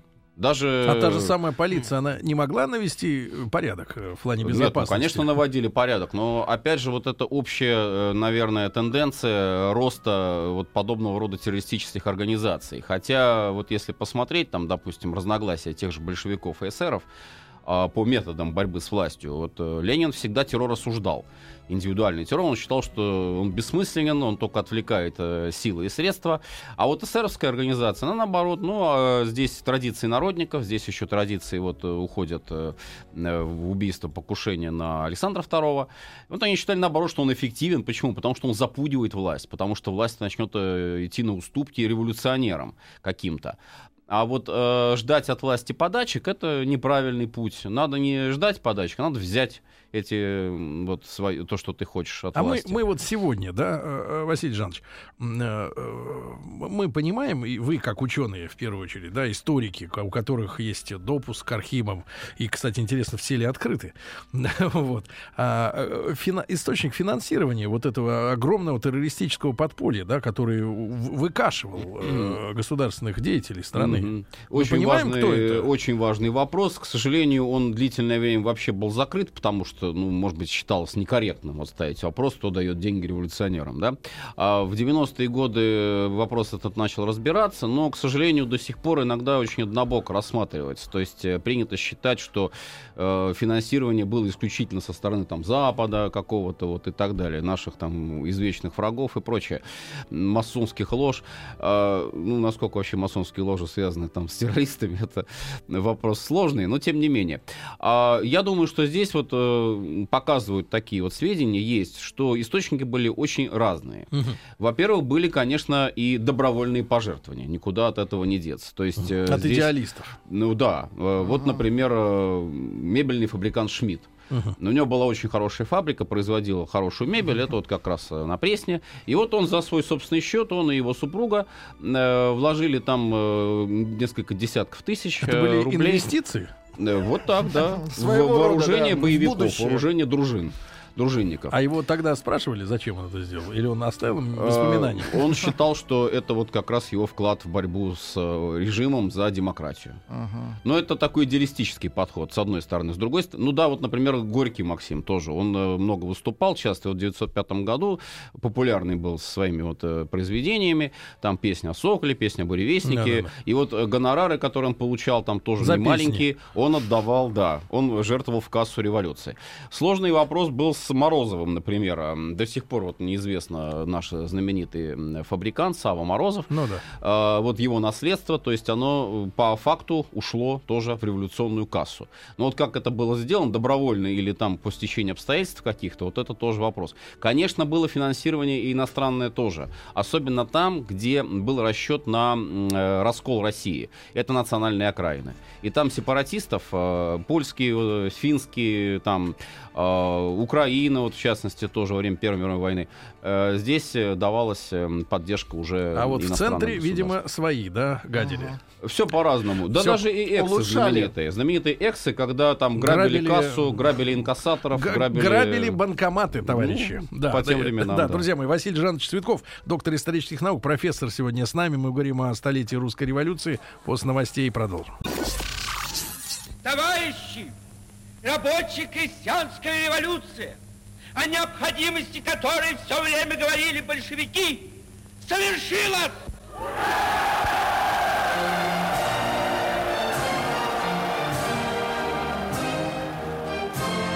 Именем революции. Друзья мои, ну, прямо сейчас и поинтересуюсь у Василия Жановича Цветкова, доктора исторических наук, профессора Московского педагогического государственного университета, а существовала ли в истории, а не в истории кинематографа, вот эта речь, э, фрагмент которой мы услышали, где Владимир Ильич в исполнении талантливого актера кричит Щукина. Вот так вот, э, горлопанский.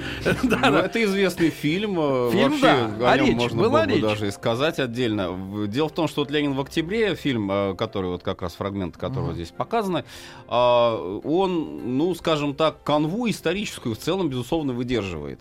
Э, И речь это была, это речь на Втором Все- Всероссийском съезде Советов, безусловно. Но э, уж если об этом фильме речь зашла, там есть э, настолько, ну, как бы фантастические вообще сцены. Ну, самая известная, наверное, это «Штурм Зимнего дворца».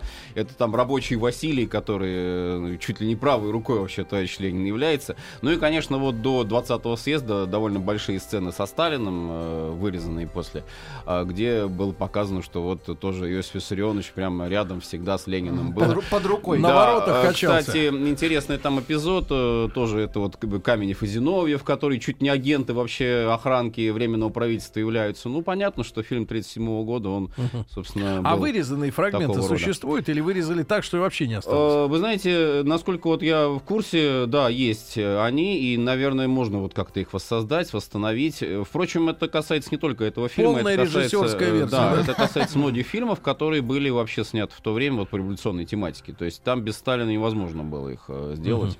Ну, а Ну, потом- хорошо. Да. Ну, до этого доберемся, да. Конечно. Василий Мгм. Жанович, так все-таки, значит, Петр Аркадьевич, да, а, а, когда он стал министром внутренних дел, да, а, насколько у него вот был карт-бланш, да, на то, что как э, рулить? То есть он был незави- самостоятельным, независимым человеком? Потому что мы говорили в- вкратце, вскользь в прошлый раз, э, что, э, ну, к сожалению, так получилось, э, что личные взаимоотношения там между царем и первыми министрами, да, они имеют большое значение, Конечно, имели. Да и конечно. вообще всегда имеют, мне кажется, так, судя по всему. Э, Вот, а на- в начале же у них были достаточно хорошие, да, вот э, Да взаимопонимания. нельзя сказать, что и после у них какой-то был разлад, потому что вот есть такая версия, что якобы смерть Столыпина, она была предрешена чуть ли не вообще Мгм. уже охлаждением отношений с государем.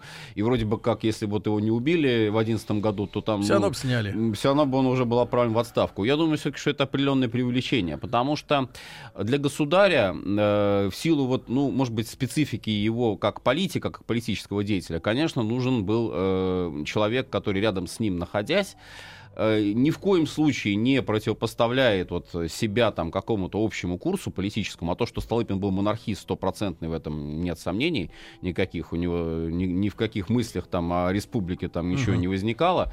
И в то же время человек, который, э, ну, будет, э, скажем так, восполнять вот э, какой-то, может быть, недостаток политической воли, который действительно был. А, И государь сам это понимал. Не то, что вот э, он себя считал э, самокритично э, человеком, вообще не способным к управлению. Нет, конечно. Он принимал власть как крест, как э, данность, которую Мгм. вот он должен нести на свою жизнь. Это его священный долг. Но нужен еще и помощник. Нужен человек, который будет действительно вот помогать, будет следовать в русле той Личный политики, которая референт. есть. Да. И вот когда, например, обсуждался вопрос о э, Думе, буквально сразу же, шестой год, седьмой, было видно, что Дума, конечно, не такая какая хотелось бы. И вот после распуска Второй Думы встал э, реальный вопрос, вот Третий июньский государственный пород, то, что называют, встал реально вопрос о том, что, может быть, вообще Думу не созывать, может быть, отказаться, в принципе, от этой идеи. И вот Столыпин, да и сам государь тоже, они э, категорически заявили, что нет, нельзя отказываться от того, что дано. Э, Просто нужно Думу сделать союзником власти. Не противопоставлять власти Думу, а э, сделать так, что вот этот вот самодержавный принцип будет сочетаться с представительными учреждениями. И как же это сделать? Если туда А лезут в вот Госдуму э, всякие черти. Третий июньский переворот э, как раз, как раз в том и заключался, что э, нужно изменить избирательный закон. То есть нужно сделать так, чтобы в Думу прошли государственно мыслящие люди, как тогда говорили, а не революционные демагоги, что вот считала власти было, имело место в первой и второй Думе. Э, Хотя здесь вот именно переворот, э, можно говорить об этом действительно, потому что избирательный закон э, по манифесту 17 октября 1905 года, он не мог быть изменен вне Думы. Но опять же, здесь с другой стороны и э, есть определенная правовая коллизия. Если бы Третья Дума, созванная уже вот по новому избирательному закону, захотела бы его каким-то образом изменить, то это, в общем-то, ничего ей не мешало сделать. Но она на это не пошла. Наоборот, первое же заседание — это всеобщее такое убеждение в том, что Россия самодержавная монархия. Даже кадеты, вот за это их потом м, критиковали многие, сам Милюков даже, скрипя сердце, говорил, что он рукоплескал Столыпину, и фракция рукоплескала Столыпину, хотя вот, может быть, они внутри либеральных вот своих этих идей, может быть, они этого и не хотели делать. Но тем не Руки менее... вот- сами в пляс пошли. да, да, потому что да, большинство Думы э, выражало поддержку правительству. Третья Дума прозаседала полный срок. Э, Конечно, были конфликты, конечно, были коллизии тоже во взаимодействиях, но вот такого противостояния внутреннего, о чем мы бы говорим, или там о кризисе каком-то прям э, глобальном, нет, конечно, этого не было. Как министр, да, как премьер-министр э, Столыпин, значит, что, что для себя он наметил, что нужно было сделать с его точки зрения, вот по реформе, да, главной? Ну, знаменитый его тезис сначала успокоения, а потом реформы. Э, Собственно, он его уже осуществлял, и к моменту э, реализации э, указа знаменитого 9 ноября 1606 года, вот этот как раз указ считался началом Столыпинской реформы, нужно было сделать э, уже под этот указ целую серию э, законодательных актов подвести, потому что одно дело указ, который просто провозглашает реформу, провозглашает э, возможность выхода крестьян из общины и создание самостоятельных э, э, хозяйств на праве частной собственности э, на землю, крестьянской частной собственности. Но кроме этого, э, пакет предусматривал, вот условно говоря, законов э, создание э, в перспективе волосного земства, э, введение, опять же, в перспективе всеобщего начального образования. А, Ну, а в ближайшей перспективе, в самой ближайшей перспективе, это поощрение деятельности крестьянского банка, э, по выдаче кредитов э, тем хозяйствам, которые действительно э, в них нуждаются и в состоянии этот кредит вернуть. Это переселенческая политика. Э, Политика, направленная на разгрузку центра, центральных губерний э, и переселение крестьян э, в регионы, где ну, им давали более льготные условия, в Сибири, на Дальнем Востоке, в Средней Азии. Ну, естественно, с расчетом на то, что они там впоследствии будут Мгм. уже развивать хозяйство. И еще очень важный пункт, очень важное направление это поощрение кооперативов, кооперации, то есть вот этих объединений крестьян-собственников. Кооперативы в какой-то степени были, может быть, неким подобием общины, потому что здесь было тоже совместное хозяйство. Но в то же время это была полная э, противоположность общины, потому что это было объединение самостоятельных крестьян-собственников, которые объединяются ровно настолько, насколько им это необходимо, Мгм. а не потому, что их там сверху заставляют. Василий Жанович, ну вот смотрите, реформа задумана сверху.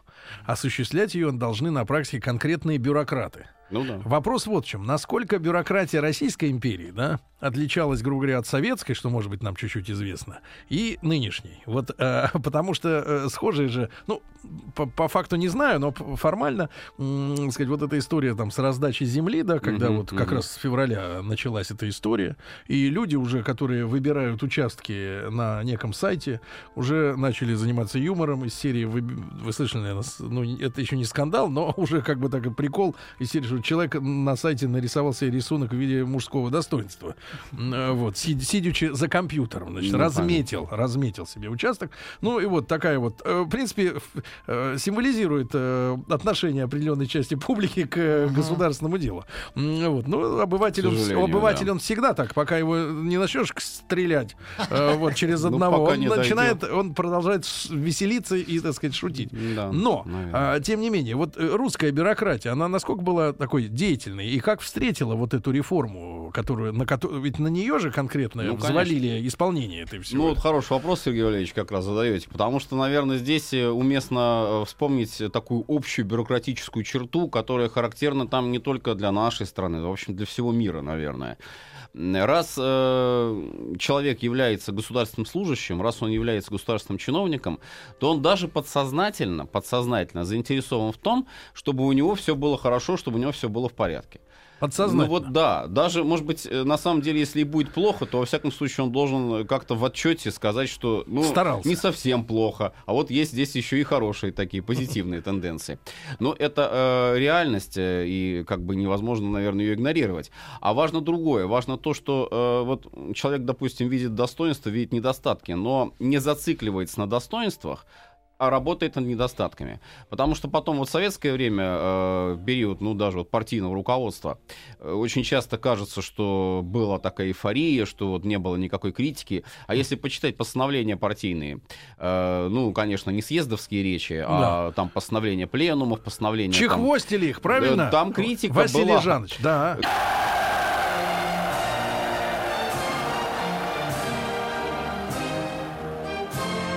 Именем революции. Друзья мои, итак, с Василием Жановичем Цветком, доктором исторических наук, профессором, мы продолжаем разговор. И Василия Жановича прервали на самом интересном месте, да? Э, так. э, Чиновники наши. да. Чиновники, да, чиновничество. Вот э, в данном случае, вот в отношении Столыпина, пожалуй, мы можем сказать о том, что все-таки реформа тормозилась. Э, причем тормозилась не то чтобы сознательно.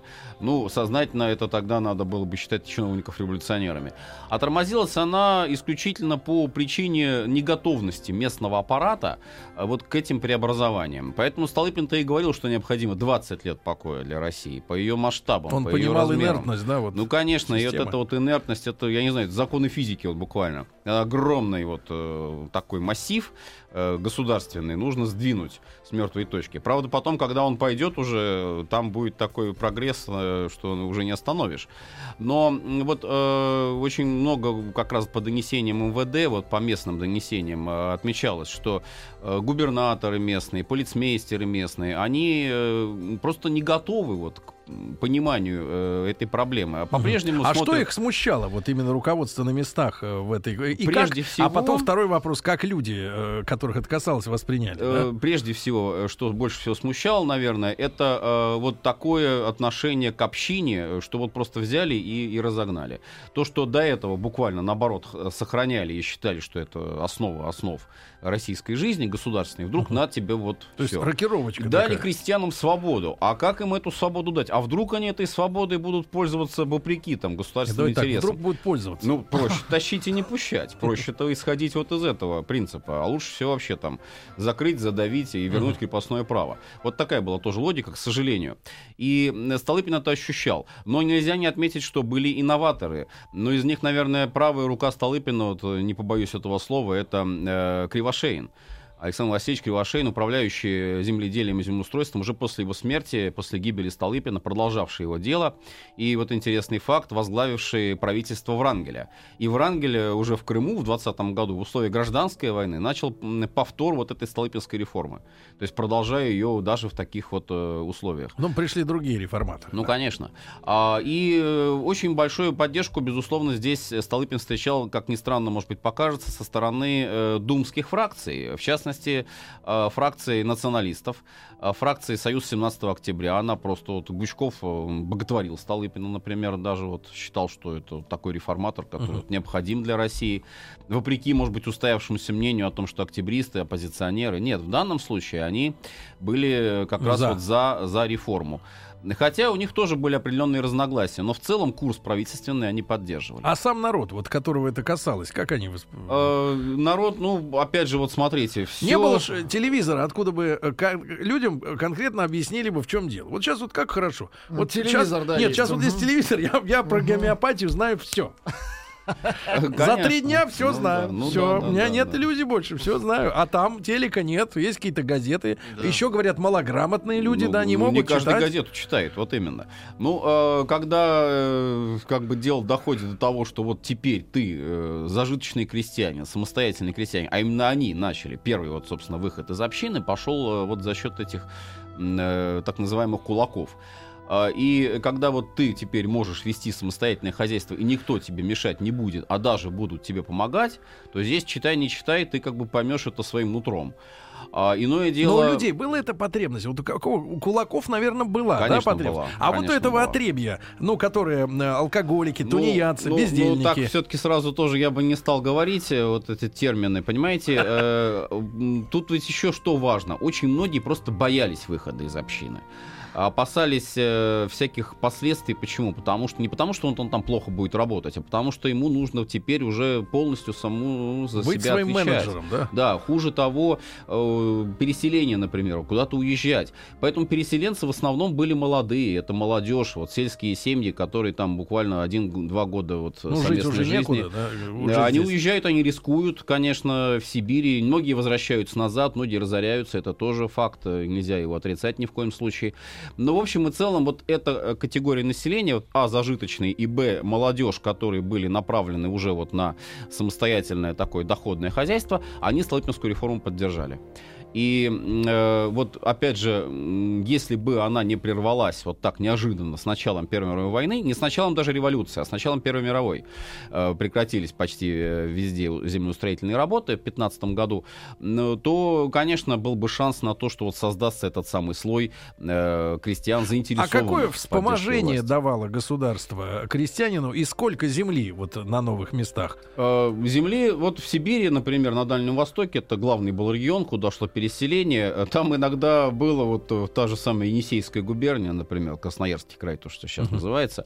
А Там даже был такой принцип. э, Сколько вот сможешь взять, столько и бери. Да ладно. Да, Прям там, да, по-ельцински совершенно. берите суверенитета Абсолютно. сколько хотите. Э, Там даже было такое, э, Сколько окрикивали, окрикивали вот этот вот земельный участок. То есть каким образом? Вот Да. он идет и кричит. Когда он там услышит там соседа, вот тогда, значит, уже вроде бы какой-то... Ну, Конечно, это примерно, единичные случаи, но но, это, это ну, вот в среднем, в интересно. среднем они сколько получали? А, там доходило до 30 десятин, 30-40 даже десятин Это гектаров. гектаров. гектаров. Это огромные территории. А вспоможение было какой-то кредит? Вспоможение кредит давали. Конечно, кредит, вот здесь вот надо отметить, что крестьянский банк, который всем этим делом занимался, ну, он был создан еще э, до этой реформы, он активно работал, но для него главное, все-таки как для любого банка, была м, это проблема прибыли. Э, проблема оправдания вот Да. тех вот э, затрат. Василий Жанович, я предлагаю перенести тогда на следующую нашу встречу Хорошо. разговор, да, потому что очень важно все-таки с этим разобраться, да, в преддверии, опять же, столетия русской революции. Василий Жанович Цветков, доктор исторических наук, профессор был с нами сегодня. Василий Жанович, как всегда, большое спасибо. Спасибо. Мужчина. Руководство по эксплуатации. Ну а теперь, друзья мои, наша действительно сегодняшняя тема — провокации. Провокации в отношениях, да, мужчин и женщин. Да. Провоцирование. Э, доктор, вы даете провокации какое определение? Это как бы спорт, это А. потребность. То есть почему людям не живется просто мирно, тихо, спокойно, вот без этих, без э, надрыва, без какого-то? Ну да, я бы скорее рассматривал это как бессознательную необходимость. Ну или как потребность, наверное. Вот в этом выборе. Да, конечно. Большей частью бессознательно. Редко люди провоцируют То друга есть бить бесполезно. Ну, почему же бесполезно? Для этого может усилить вашу взаимную игру. Вот. Это, это как-то, да, взаимно взаимное усиление происходит. Опять же, а, бить это тоже ответ на провокацию, может быть. А может быть, наоборот, провоцирование. Тут все зависит. Но смотрите, первое. Да. А почему? Почему люди провоцируют? Да. А, значит, пункт первый. Я думаю, что это в значительной степени связано, ну, в качестве, в качестве одного из аспектов, это не провоцирование неравнодушия. Например, женщина может очень часто провоцировать ревность мужчины, а, чтобы чувствовать, что он неравнодушен к ней. Мгм. Вот. И иногда это может доходить даже до измены, например, когда это становится... Но здесь важна не измена с другим, а то, чтобы человек ревновал, и чтобы вызвать, вызвать а, чувство. Мгм. Чтобы чувствовать себя нужной, значимой, важной, ценной. Вот. И это такая тоже То есть бессознательная... тот подонок, который просто пользуется ее телом, он рассчитывает на какую-то Ну, это- духовную близость не имеет права. Нет, нет, нет, нет, нисколько, нисколько. Крупицы перепадают. Абсолютно. Он скорее использован был. Был использован. А, это она хищница. Хищница, да, да, да. Был использован в чужих целях. Мгм. Без- Выпотрошен. Выпотрошен, да. Не по назначению. да. Не по Вы назначению. когда-нибудь чувствовали себя женщиной, что вас используют? Нет, на работе понятно, вас используют, но хотя бы оплачивают. А когда вот так вот... э, ну, Да те, нет, кто наверное. только что услышали, что 10 тысяч в час, они хотят использовать. Что, что, что? Да ладно, не, не Да. задумывайтесь. Тим все время о деньгах думает. Ему бы как бы первый взнос накопить на квартиру. Да, Как стать только слышит, психологом. слышит, Это как? слышит деньги, да, сразу о, об- о своем. Сразу о своем, да. Как, как на сыр. Так, я понял. Хорошо, смотрите. Но э, налицо же неадекватность между содеянным грехом в виде измены. Слово-то какое. Грех. Вообще вы оперируете в вашей психологической практике термином грех. Грех. Или, или, Искуп- или оставляете... Только искупление. Или оставляете священникам да, монополию на это что слово. это грех. Покайся. Да, почему? Покайся, грешница. Почему вот действительно, почему э, вот у психологов, да, отсутствует как класс формулировка грех в отношении оценки э, поступка своего пациента или поступка какого-то третьего лица, субъекта. Ну, потому что это не религия, все-таки. то есть, то есть грех греха в жизни нет, только в религии он понимается. Ну, да, конечно. Грех это религиозное понятие. Вопрос, через какие понятия мы смотрим на свою жизнь. Мы можем смотреть на, через научные понятия Так. или через религиозные А понятия. почему, а почему нравственность не, рас- не, э, не оценивается вами как вполне-таки научное понятие? А Что такое нравственность? Вот что, нет зрения? среди психологов ни Юнга, ни этого вашего фала... э, Юнга? да. Ну, как там его, заточенного-то, Фрейда, Фрейда, да. А, Что психологи вообще никогда не рассматривают слово «грех» в своих трудах Нет, и а, работах. смотрите, психологически это рассматривается через призму вины. Вины. Вины, да. Если вы говорите о вине, то это в значительной степени будет близко к тому, а, что говорят о грехе а, в религиозном смысле. Поэтому э, я думаю, что, конечно, есть аналоги какие-то для разговора о тех же самых проблемах. Просто А если, например, человек поступок э, греховный совершает, Да. знает, что это греховный, а вины нет, это тогда как? подонок. Изворотливость Подонок. называется это. Мерзавец. С каким удовольствием вы говорите мерзавец. Тварь! Опять, опять, опять религиозные термины пошли, простите. Путаю, все время путаю. Так, хорошо, ладно. Вот. Нет, я не думаю, что об этом можно... а, Смотрите, об одной и той же вещи можно говорить по-разному. Скажем, священник будет об этом говорить одним образом. Психолог Мне кажется, мы, кстати, на пороге откры... нового, и вы можете встать впереди этого локомотива. Мы на пороге открытия... Нет, от- а, на, пороге, а мы вас на бампер на это подвесим, как куклу примотаем. Да, так вот. а, Да-да-да, на эту колесную пару. Так вот, э, профессор, на, на, на, на пороге открытия нового направления в психологии — теопсихология. Теопсихология, когда и моральные принципы, принятые в религии, и э, научные психологические какие-то выкладки должны наконец совместиться. Потому что у человека, знаешь, я вот все время вижу, э, ну, наделал каких-то делов человек, да, у него какой выбор? Либо психологу идти, либо к А либо к священнику. прокурору. Идти. Либо к вариант. прокурору, да, третий вариант, когда наделал столько, что уже, уже в другой книге прописано. А вот совместить все Пора это дело. Прокурор, священник и психолог. Ну, это большая тройка, 37 год, понятно. Все в одном лице. Ну что ж.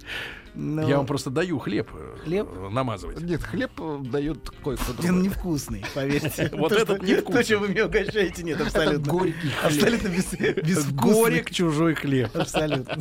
Сами, питаетесь такими Этими изобретениями. крошками. Так. Теопсихология. Нет, конечно, конечно, а, я думаю, что современная психология во многом упустила вопрос религии. В том смысле, что а, э, что когда, например, говорят а, о сексуальности, Фрейд говорит, это, несомненно, со- со- сопутствует всему, всей истории человечества. Но и религия тоже. Мы не знаем ни одного общества, в котором не было бы религии. И а, просто так выкидывать этот вопрос и вырезать его, и не Да. рассматривать его а в контексте само- самого существования человека было бы очень наивным. Конечно, религия является, в общем, одним из центральных Так и элементов. запишем. А, Фрейд наивняк. Хорошо, доктор, перейдем да, все-таки к теме.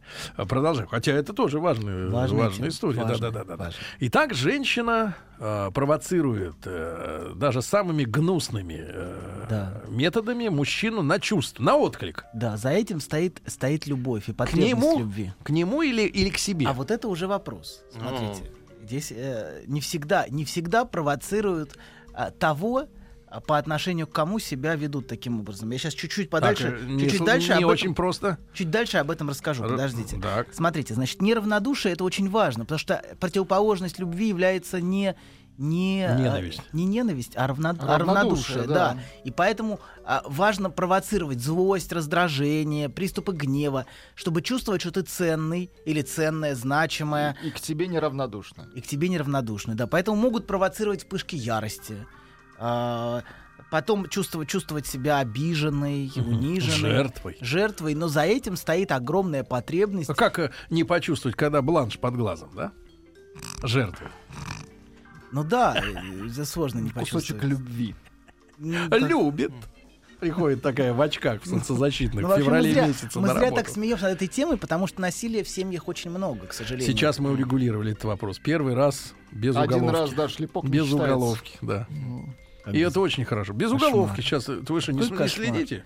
Что значит кошмар? Ну-ка давайте одобряйте срочно. Да не могу я это одобрить. это А, а мы одобряем. Хорошо, Ну одобряю. вот человек первый Ладно, раз саданул, ну и что ему садить сразу? Колебался вместе с линией партии. Он Я вот заигрывал. Да. Может, он ее плохо изучил. А так саданул, изучил. Ну, Ну, повторение мат не учебы, знаю, да. не знаю. Я, мне, мне сложно говорить об этой теме, потому что я видел, в общем, С в очках, да, ночью. ну не Людей. ночью, но людей видел, да, которые подвергались насилию. и Это, в общем, мало. Но, мало вы- в но этом. с другой стороны, если уж отвлеклись на эту тему, а, исследуя э, каждый конкретный случай, вы видите, что они все не равны? Видите, что бывает, что жертва начинает э, Нет. при- провоцировать? Всегда жертва в той или иной степени в семье провоцирует, потому что она живет с таким человеком. Но это не отменяет ответственности Уголовный за... кодекс. Да, Вот ответственность за видите, то, как что вы, ты делаешь. Как вы раскладываете жизнь, да? С одной стороны, человек сам виноват, а уголовный кодекс целиком и полностью на стороне того, кто саданул. Знаете, есть психология. Ну, вы, то есть вы наоборот, сами на сказали. стороне психолога есть, есть кодекс, религия, есть что. психология, есть юриспруденция. Давайте не будем соединять все в нет, одно целое. нет, наш- наша эпоха, эпоха синтеза. Мы должны все это хотите уконтропупить воеди- какой- воедино. Какого-то кентавра создать хотите? В Любоваться? прокурорских погонах. Вот, Кентавр в погонах. Ну что ж, это неплохо, конечно, но я боюсь, вас самого ужаснет продукт такого творчества, абсолютно. Да-да-да. Потому что ну, мы, видим разные варианты психологии, которые постоянно порождаются сейчас. И, в общем, эти кентавры вызывают... ну, Оторопь у вас. Некоторую, да, совершенно, совершенно. ну, Хотя, в общем, с другой стороны, почему бы и нет? Если людям нравится заниматься ерундой, пусть они занимаются этим. Вот, и тратить на это свою жизнь, которая, в общем, достаточно коротка, чтобы гробить ее на то, чтобы заниматься исследованием всякой чуши. Так. Вот. Но давайте вернемся опять к, к тому, почему люди провоцируют это. Мгм. Они провоцируют это, чтобы за- заслужить, заслужить любовь. И это не всегда заслуживают любовь мужа. То есть не- э, иногда могут заслуживать, А кто же например, тогда по- получателем становится? Это могут быть родители, например, собственная мама. Или участковый, который с сочувствием пришел? За- Да, абсолютно. Зритель. Заполнять просек- Зритель, Зритель. очень важен. Зритель в этих ситуациях очень важен. Для жертвы, например, очень важен зритель. И поэтому она может провоцировать э, мужа Не в алкоголика. пустом зале. Да, нет, пустой зал зачем? Это, Это, смешно м, даже. Слушайте. э, Бессмысленно. да, но кто-то должен это видеть. Дети. Обычно используются дети для того, чтобы а, делать семейные постановки. Ну вот если мы говорим о жертве. Твой отец подонок! Вот, да, да, все. да, абсолютно. И это Ну-ка выглядит все подходите, ребята, подходите. абсолютно. Берем Не попкорн, берем да. попкорн. начинают, да, начинают о каких-то женщинах детям рассказывать, и вот эта вся история, а, она может, может совершенно чудовищным образом, образом уродовать психики, психику детей. Но это, э, мать, мать это не останавливает, поэтому за жертвой может стоять всегда и сам садист, потому что она садирует своих детей очень часто таким поведением. Вот, и выбирая, напри- например, представим картину, муж алкоголик, она а, ну, Честная женщина. честная, святая Как женщина. правило. Честная Она- святая женщина. Честная святая женщина. Но, но чтобы человек был святым, Да. рядом с ним должен быть а, Свидетель. чудовище. Чудовище и свидетель ее святости. Трое. Должно быть трое. Должен быть тот, из-за кого она мучается, страдает и терпит. И тот, кому ее жалко. Да, абсолютно. Без этих двоих весь спектакль теряет всякий смысл. Точнее, наоборот. Должен быть тот, кому жалко. Тот, кто смотрит, это центральная фигура. Но для этого есть как бы вот э, дополнительная фигура в качестве того, кто ее мучает. Вот. А, и вот эта вся игра, она может продолжаться бесконечно. Поэтому а, часто таким женщинам совсем не нужно, чтобы муж бросал пить. Потому что заканчивается игра.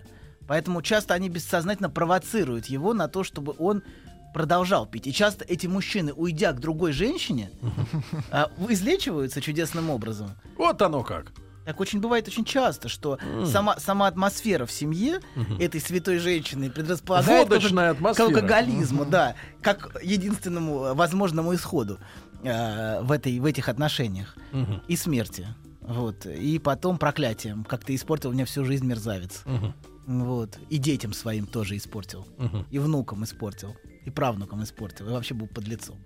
Вот. И это, и за этим стоит, конечно, вот за таким мазохизмом внешним стоит, а, стоит бессознательный поиск любви зрителя. Этим зрителем с самого детства являются родители.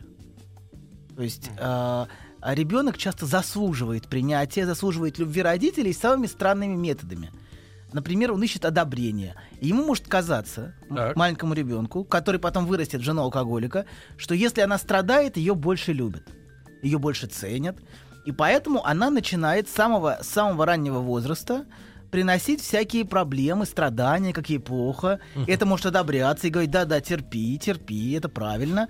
И так будет идти по нарастающей до того момента, пока она, наконец, найдет себе подходящую пару вот для, для, такого, для такой любви зрителя или родителей. Но эти зрители меняются. Вначале это родители, потом это соседи, потом это участковый, потом это дети. Но этот зритель всегда должен сказать «да, мама», или «да, там, женщина», там, «да, там, кто-то». Вы, вы героиня. Вы просто... Жить с таким ублюдком. Да, абсолютно. Как вы, как, да что вы, что вы, я ради детей, ради детей. Да. Только Я бы давно детей. ушла, но детям нужен отец хоть такой. Да, абсолютно, абсолютно. И вот эта вся песня, это про продолжение спектакля, который, который наносит чудовищный вред детям. Вот, это вот то, что мы, то, что мы видим. А, и я, я видел, видел... Вообще, в каком возрасте человек перестает э, вредить такими сценами себе? Ну, я имею в виду, до какого возраста дети подвержены вот, э, опасному, опасности в- при таких сценах? То есть при 15-летнем можно уже так вот Какой куражиться? Твой папа подлец? Нет, можно как... а Обычно, обычно люди не терпят э, до 15 лет или до скольки-то лет, чтобы куражиться. Они обычно не отказывают себе в удовольствии с самого начала. Им сложно воздержаться от таких маленьких радостей в жизни, чтобы обвинять или провоцировать, или ну, мучить других людей. Мгм. Вот. А это может длиться до самой старости и до Да. самой смерти. До самой.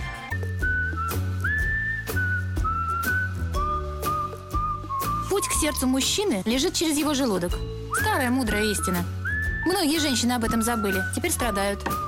Но главное, ни в коем случае нельзя говорить, как что из чего приготовлено. Мужчина.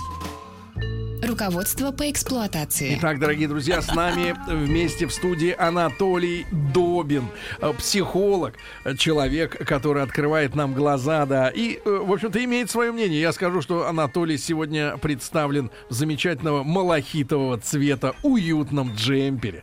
Ну Вот такие обычно любят дарить э, своим мужьям, а, а, тучным э, женщины т- 40 плюс, чтобы тот э, ходил, например, в Уютно бар, ходил. чтобы к нему никто не приставал.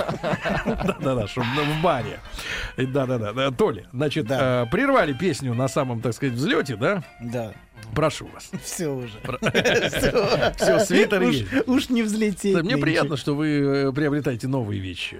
А, Я смотрю, ваше финансовое положение достаточно Особенно, если крепкое. они не новые. Но это не важно. Значит, стирайте хорошим порошком. Вот, да. Ну да, это не помешает стирать Да. вещи, хорошо. Да. Вот, смотрите, мы, мы остановились на том, что люди часто устраивают спектакли Да. И провоцирует окружающих в этих спектаклях участвовать. Да, но главный зритель не насильник, а вот просто зрители, да? Зритель, да, зритель. э, И если вам постоянно рассказывают одни и те же истории про то, как... То зритель вы. Абсолютно. То значит... А знаете, да. бывает такой категория людей, которые звонят и начинают рассказывать, как им плохо живется. Абсолютно. Таких людей полстраны. А полстраны слушателей, Да, соответственно. полстраны слушателей, абсолютно. А, да, полстраны зрителей, по- значит, полстраны показывают спектакль, полстраны этот спектакль смотрят. А что будет, если лишить э, вот э, автора этого зрителя? То есть, если зритель не будет брать трубку? Ну да, как они терпят тоже Ну, зритель перейдет Это в контекст мучение? насильника. Ну, он подлец, он, я хотел раскрыть душу, раскрыть И этот человеку, подлец. а и этот мерзавец, Ага. конечно. Мгм. Зритель просто переместится. Эти, эти роли очень быстро перемещаются, гораздо быстрее, чем вы думаете. Поэтому перейти из, из, а, позиции, нас- из позиции зрителя в позицию насильника можно очень быстро. То есть, в принципе, я так понял, что человеку жертве э, требуется внимание, да? Требуется любовь. Любовь. Ну, что, что такое внимание? Это не внимание. Это, геро... это признание героизма. Я, я, геро... я герой или я героиня, я с такое терплю, что никто больше не в состоянии вытерпеть в этом мире. Меньше, чем звезду героя, мне кажется... Конго. Ну, это смешно даже обсуждать. Звезду героя Конга. Да, звезду... Конго. нет, Конго. Ну да. Николас Мботобе. И некоторые люди вот так, так и живут на, Маршал. на сцене, Генералиссимус. на спектакле, так и живут, э, в общем, всю свою жизнь. Даже до смерти. Мне дети не звонят, например. Вот другая песня. В общем, она в зависимости от возраста, конечно, меняется. Вот, но так или иначе зритель всегда остается. Или потребность в этом зрителе, и в признании этого зрителя, что да, да, ты герой, ты героиня. Ты такое перенесла. Как лечить-то Ты такого? 30 лет жила с мужем-алкоголиком, Мгм. пока он наконец Пока не, не освободился, не освободил тебя, От да. зависимости. И ты нашла второго, и второй через 20 лет умер. Да. Ну, они, да, живут. Есть женщины, с которыми, мне кажется, люди быстро отправляются на тот, на тот свет. Вот вы сейчас, кстати говоря, обличая такую женщину, ну, в большинстве случаев, наверное, все-таки это женщина, э, вот, Вдову в хотя, кавычках. да, э, вы как-то вот э, при- примыкаете, к, мне кажется, к правосудию стран э, Персидского залива, нефтеналивных, нефтедобывающих, где недавно был случай, кажется, из нашей страны была туристка, ее изнасиловали местные, так а еще и посадили э, в тамошней тюрьме Слушайте, ну за то, что она спровоцировала их на насилие. Вот Нет, вы, ну, вы ну, мне не кажется, надо, не надо, пожалуйста, не надо грязи. в вы были в сторону. Катаре? Нет, конечно. Я был.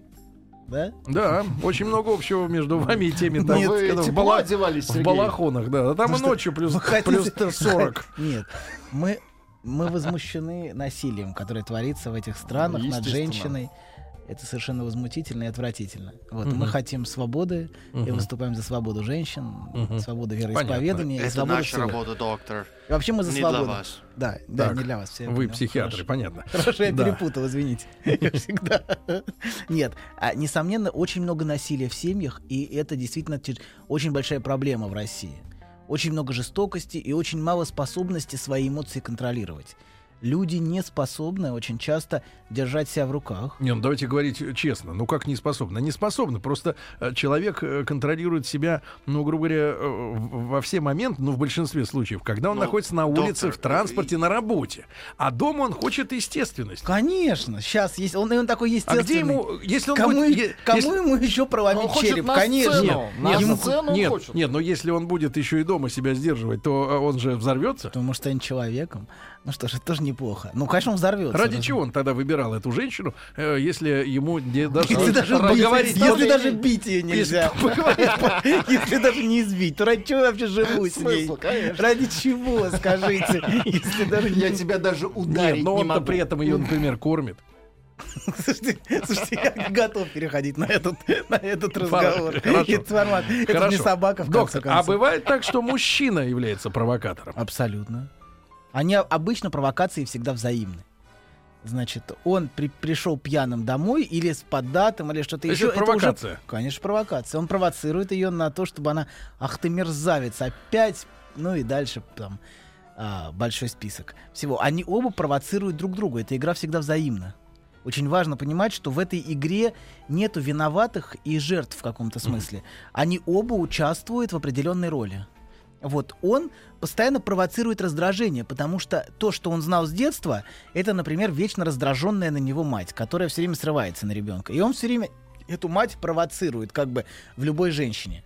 Он всех женщин провоцирует на то, чтобы они были на него злы, раздражены, например, и он бы убегал от них там в- к друзьям куда-нибудь или в Мгм. баньку или куда-то еще. Бессознательно он ищет В баньку, Сергей. Не да. самый худший вариант в баньку сбежать. да, бессознательно он ищет того самого родителя, э, который, который был у него в детстве. И он воссоздает его посредством провокаций вот в этом человеке. И а, продолжает эти отношения. Проблема в том, что вот эти травматические отношения, которые идут с самого детства, они не заканчиваются. Они могут длиться у человека до самой смерти. Просто а, эти роли Я могут думаю, вы скажете и после нее. Ну, ну, я не знаю, после смерти тоже могут длиться, в том смысле, что они э, длятся в потомках и в хорошей памяти о нем, которая оставлена светлая. Вот, э, и любовь э, к покойнику, вот, или проклятие, ну, в зависимости от. Тут читал в Фейсбуке, что а, очередные ученые подтвердили, что смерти нет. И что э, переход э, из одной формы энергии в другую. А. И множество вселенных существует, да, где все продолжается и Ученые дальше. из И Фейсбука. множество разных э, веществ, которые, похоже, люди употребляют, чтобы развивать эту тему. Да, но это вот какая-то опять... а Вот в то, во что превращается современная наука, вызывает чувство оторопи. Вы это про правда. гомеопатию опять? А, про гомеопатию вы хотите поговорить, да? Не-не-не. Нет, нет? Не, я Нет? уже Можно устал. о гомеопатии после смерти? Анекдот есть на тему Не надо, гомеопатии. Давайте. не Да надо. Ну, нет? Давайте, Да не надо, ну Короче, зачем кстати, это? такую методику в своем лечении? Сейчас расскажу. Нет, есть на борту, мне кажется, есть- препараты. Есть, есть на борту гомеопат. Поинтересней, да? Есть на борту гомеопат. А что случилось? Астрологу плохо.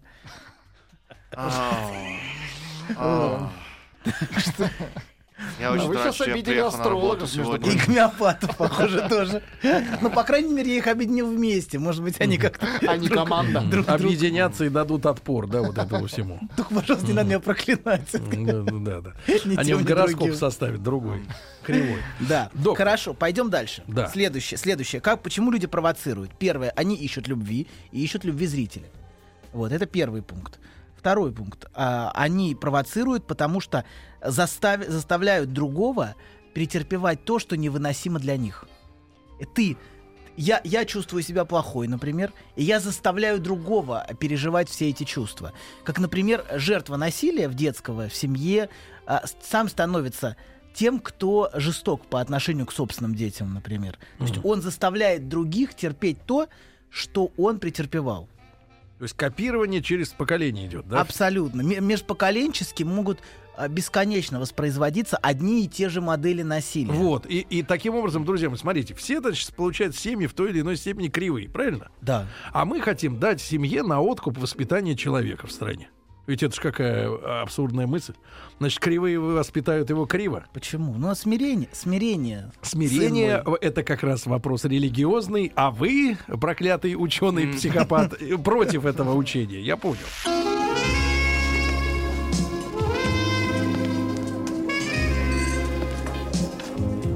Пожалуйста. Какие у вас интересные пальцы. Вы не велончелист? Нет. Торговый работник. А что такое? Ваши длинные трепетные пальцы говорят о тонкой душевной организации. Мужчина.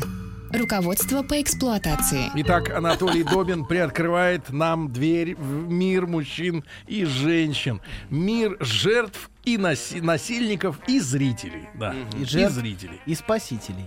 И еще и спасителей. Да, участковый. Малибу. Участковый. А, спасатель. И, э, доктор, есть важный вопрос. Как уменьшить случаи провокации? Павел, 27 лет, Санкт-Петербург. Мой вариант реже приходить домой. Мгм. К ней. Но это тоже провокация. До нуля сократить, Да. да, Но Но время это тоже пребывания дома. провокация, согласитесь? Потому что в, в те разы, которые вы будете приходить Он домой... меня игнорирует. Абсолютно. А вопрос в том, что мы все, хотим мы того или нет, включены в какие-то игры. Мы можем этого не осознавать. Наши даже черты характера в каком-то смысле являются отражением тех игр, в которые мы играем. Или в которые играли. Например, нарциссический характер. Это тоже в значительной степени игра. а, в которой есть зрители, есть восхищение, есть э, любовь, есть э, те козлы, которые не могут оценить насколько я прекрасен. Вот, но они просто совершенно слепы. Слепы и ничтожны, и не заслуживают упоминания, например. Ну, это, да, Да. мы абсолютно согласны с вами. Да. Ну, логично, все, все как в жизни описываешь. Гладко стелишь прописано. Вот, поэтому все мы включены в игры. И очень сложно из этих, вы- вы- из этих игр выходить. Не, можно выйти, но это просто уже плита. Во-вторых, в самом вопросе говорится, что уже содержится, что проблема в ней, как уме... или в другом человеке, как уменьшить. То есть, а проблема на самом деле не в другом, проблема в том, что мы оба одинаково включены в эту игру. Мы можем этого не осознавать, но мы по-своему провоцируем у другого отклики, которые нам бессознательно нужны. Мы этого совершенно не осознаем. Но, например, агрессивный психопат-муж может сознательно причинять страдания и мучения, а бессознательно а, быть необходимым. То есть за этим стоит... Потому бес- что у него хата в этом городе. Не, ну хата это... Хат, смотрите, поверьте, материаль- материальные вопросы никогда... Это условия игры. Что значит никогда? Хорошо, ладно. Люди, люди в, гораздо, в гораздо большей степени переоценивают роль материальных вопросов, чем это есть в действительности. Да ладно. Я с ним, потому что мне негде жить. Всегда... а, Она-то может и переоценивать, но, на- но это главное. Нет, это не главное, поверьте. Это опять ваши нарциссические, э, значит, сомнения в том, что на самом ли деле а, меня так искренне любят, или это все прагматическое использование. Всегда подвергай сомнению все. Да, вот это нарциссические сомнения, Да, да, да, конечно. да, да, конечно. так, Вы так. не верите в то, Вам что... еще придется так де- дога- доказать, профессор, свою Абсолютно. любовь. Так делает Абсолютно. любой ученый. А, так это естественно испытать. Ну, конечно. конечно. Так, так что ж там на самом-то деле, почему же она терпит, если ей так плохо? Потому что бессознательно ей это необходимо. То ли потому, что в семье, в детстве с ней происходило то же самое, то ли потому, что она ищет признание, то ли потому, что ей важно заставлять другого тоже страдать. Что же, он уйдет другой, ему будет хорошо, да не в жизни. Пусть мучается со мной. Вот, в этом, в этом есть, в этом есть игры. И смотрите, мы за, и вот опять, мы опять, ну, мы опять вернулись к пункту 1, а мы сейчас на пункте 2. Давайте мы, вы Так. все время скользите в разные стороны, вы скользите, и вас Сергей. сложно, вас Не, сложно держать. ноги на этом коль- на этом вы, вы льду. столь обширны и столь широки, что очень сложно удержать линию, которую, м, которую хотелось бы донести до слушателя. Доносите. Донес. заставить, заставить другого страдать можно потому, что ты сам не можешь это страдание внутри себя вытерпеть. Поэтому через поколение в поколение передается страдание. Потому что меня мучили, и я буду мучить другого, сам того не осознавая. Я не осознаю, Это что я династия, делаю. профессор. То есть это такой замкнутый круг. То есть Да. ничего не изменится. Если это не Если не дать останавливать... 7. Ну Ну, хватит. хоть ну пять, что дайте вы. хоть пять. Зачем семь сразу? Можно пять. А по паролю я от Стилавина 5. Смотрите. Маяк. 5. И следующий пункт, почему люди, люди а, значит, провоцируют других, потому что люди воспроизводят то, что внутри, снаружи. Если у человека внутри ад, он не может жить в раю. Он и снаружи создаст ад. Например, По если человек... плодам его узнаете его. Истина, истина Вот, глаголите. видите, есть же точки соприкосновения. Абсолютно. Но Абсолютно. немного. Кстати, по плодам это хорошая мысль. Это вам очень. немного. В том смысле, что вы увидите, увидите проявление этого через какое-то время. Сразу не видно, но через какое-то время вы увидите, во что превратится ваша семья. Потому что семена этого есть в начале, но они не видны. Они маскируются любовью, э, взаимной влюбленностью, Страстью. страстью, но потом, когда это уменьшается, начинаются, начинают, в общем, всходы появляться и плоды, и они порой бывают не столь э, радостны, как кажется на первый взгляд. Поэтому не стоит зачаровываться. Но мы опять, опять ушли. Мы говорим о том, что человек, если, например, внутри у него помойка, ну, представим, помойка, то он не может жить в чистой квартире. Он, Вот так вот. он эту квартиру превратит в то же самое, что внутри, потому что выносить этот контраст... А не- чистюли и чистоплюй? У него что там? Все У него что там, в ажуре все? Не, у него все ужасно. Ну что, мерзавец. Так, но поэтому, поэтому человек не может вытерпеть, например, хорошие отношения, если внутри у него все плохо. Он будет сам их портить, будет сам их рушить, будет сам провоцировать, чтобы его увольняли, например, везде. Если он внутри жертва, то он не может жить а, жизнью, которая привычна, значит, обычному нормальному человеку. Мифическому. ходить на работу. Он все время будет бороться. Все время, меня все время подставляют. Это вы все сейчас время увольняют. либералов изображаете, да? Как им не, не живется в стране. всё. Ну, ли- либералам очень сложно принять, что страна такая. Я сам либерал. Но я понимаю, что, в общем, действительно очень Как ты сложно. сам либерал? Ну, в, в глубине души, в глубине Ты души я, сказал? я либерал в смысле Э, liberty, в смысле Ну, свобода. Профессор выходит на финал передачи. Нет, нет, ну что какой я либерал? Я самый страшный консерватор. Просто а, проблема русского либерализма, я думаю, что в значительной степени в том, что а, она, она, она очень мессианская. Они вс- не, Мы, не мы, могут- мы сделаем вас счастливее. против русских. Мы Нет, сделаем нет, нет, вас счастливее. Это- а вот и из организации Нет, подключились нет, люди. нет. Это миссия. Они сложно принять реальность, как она есть. Нужно все время строить рай на земле. Мгм. И вот этот рай на земле строится, и в результате, в общем, мы имели 70 лет рая, а, ну, изначально русского либерализма, потому что, в общем, большевики были либералами. Мгм. Вот. И в общем и целом, а, в общем, сложно принять страну и других такими, какие они есть. Мгм. Мы должны все время что-то менять, Мгм. улучшать. И, ну, в Вот, сам- кстати говоря, политическая психология очень интересная вещь. Как Да. мыслит консерватор, как мыслит либерал. Хорошо, мы можем поговорить об этом в следующий раз. Прекрасно. Профессор, спасибо вам большое. Вас э, провожаем в ваш новый день с Шабли и Ростбифом. А вот завидовать Да, дорогие друзья, вам хорошего, хорошего дня. Нарциссическая зависть. Еще больше подкастов на радиомаяк.ру.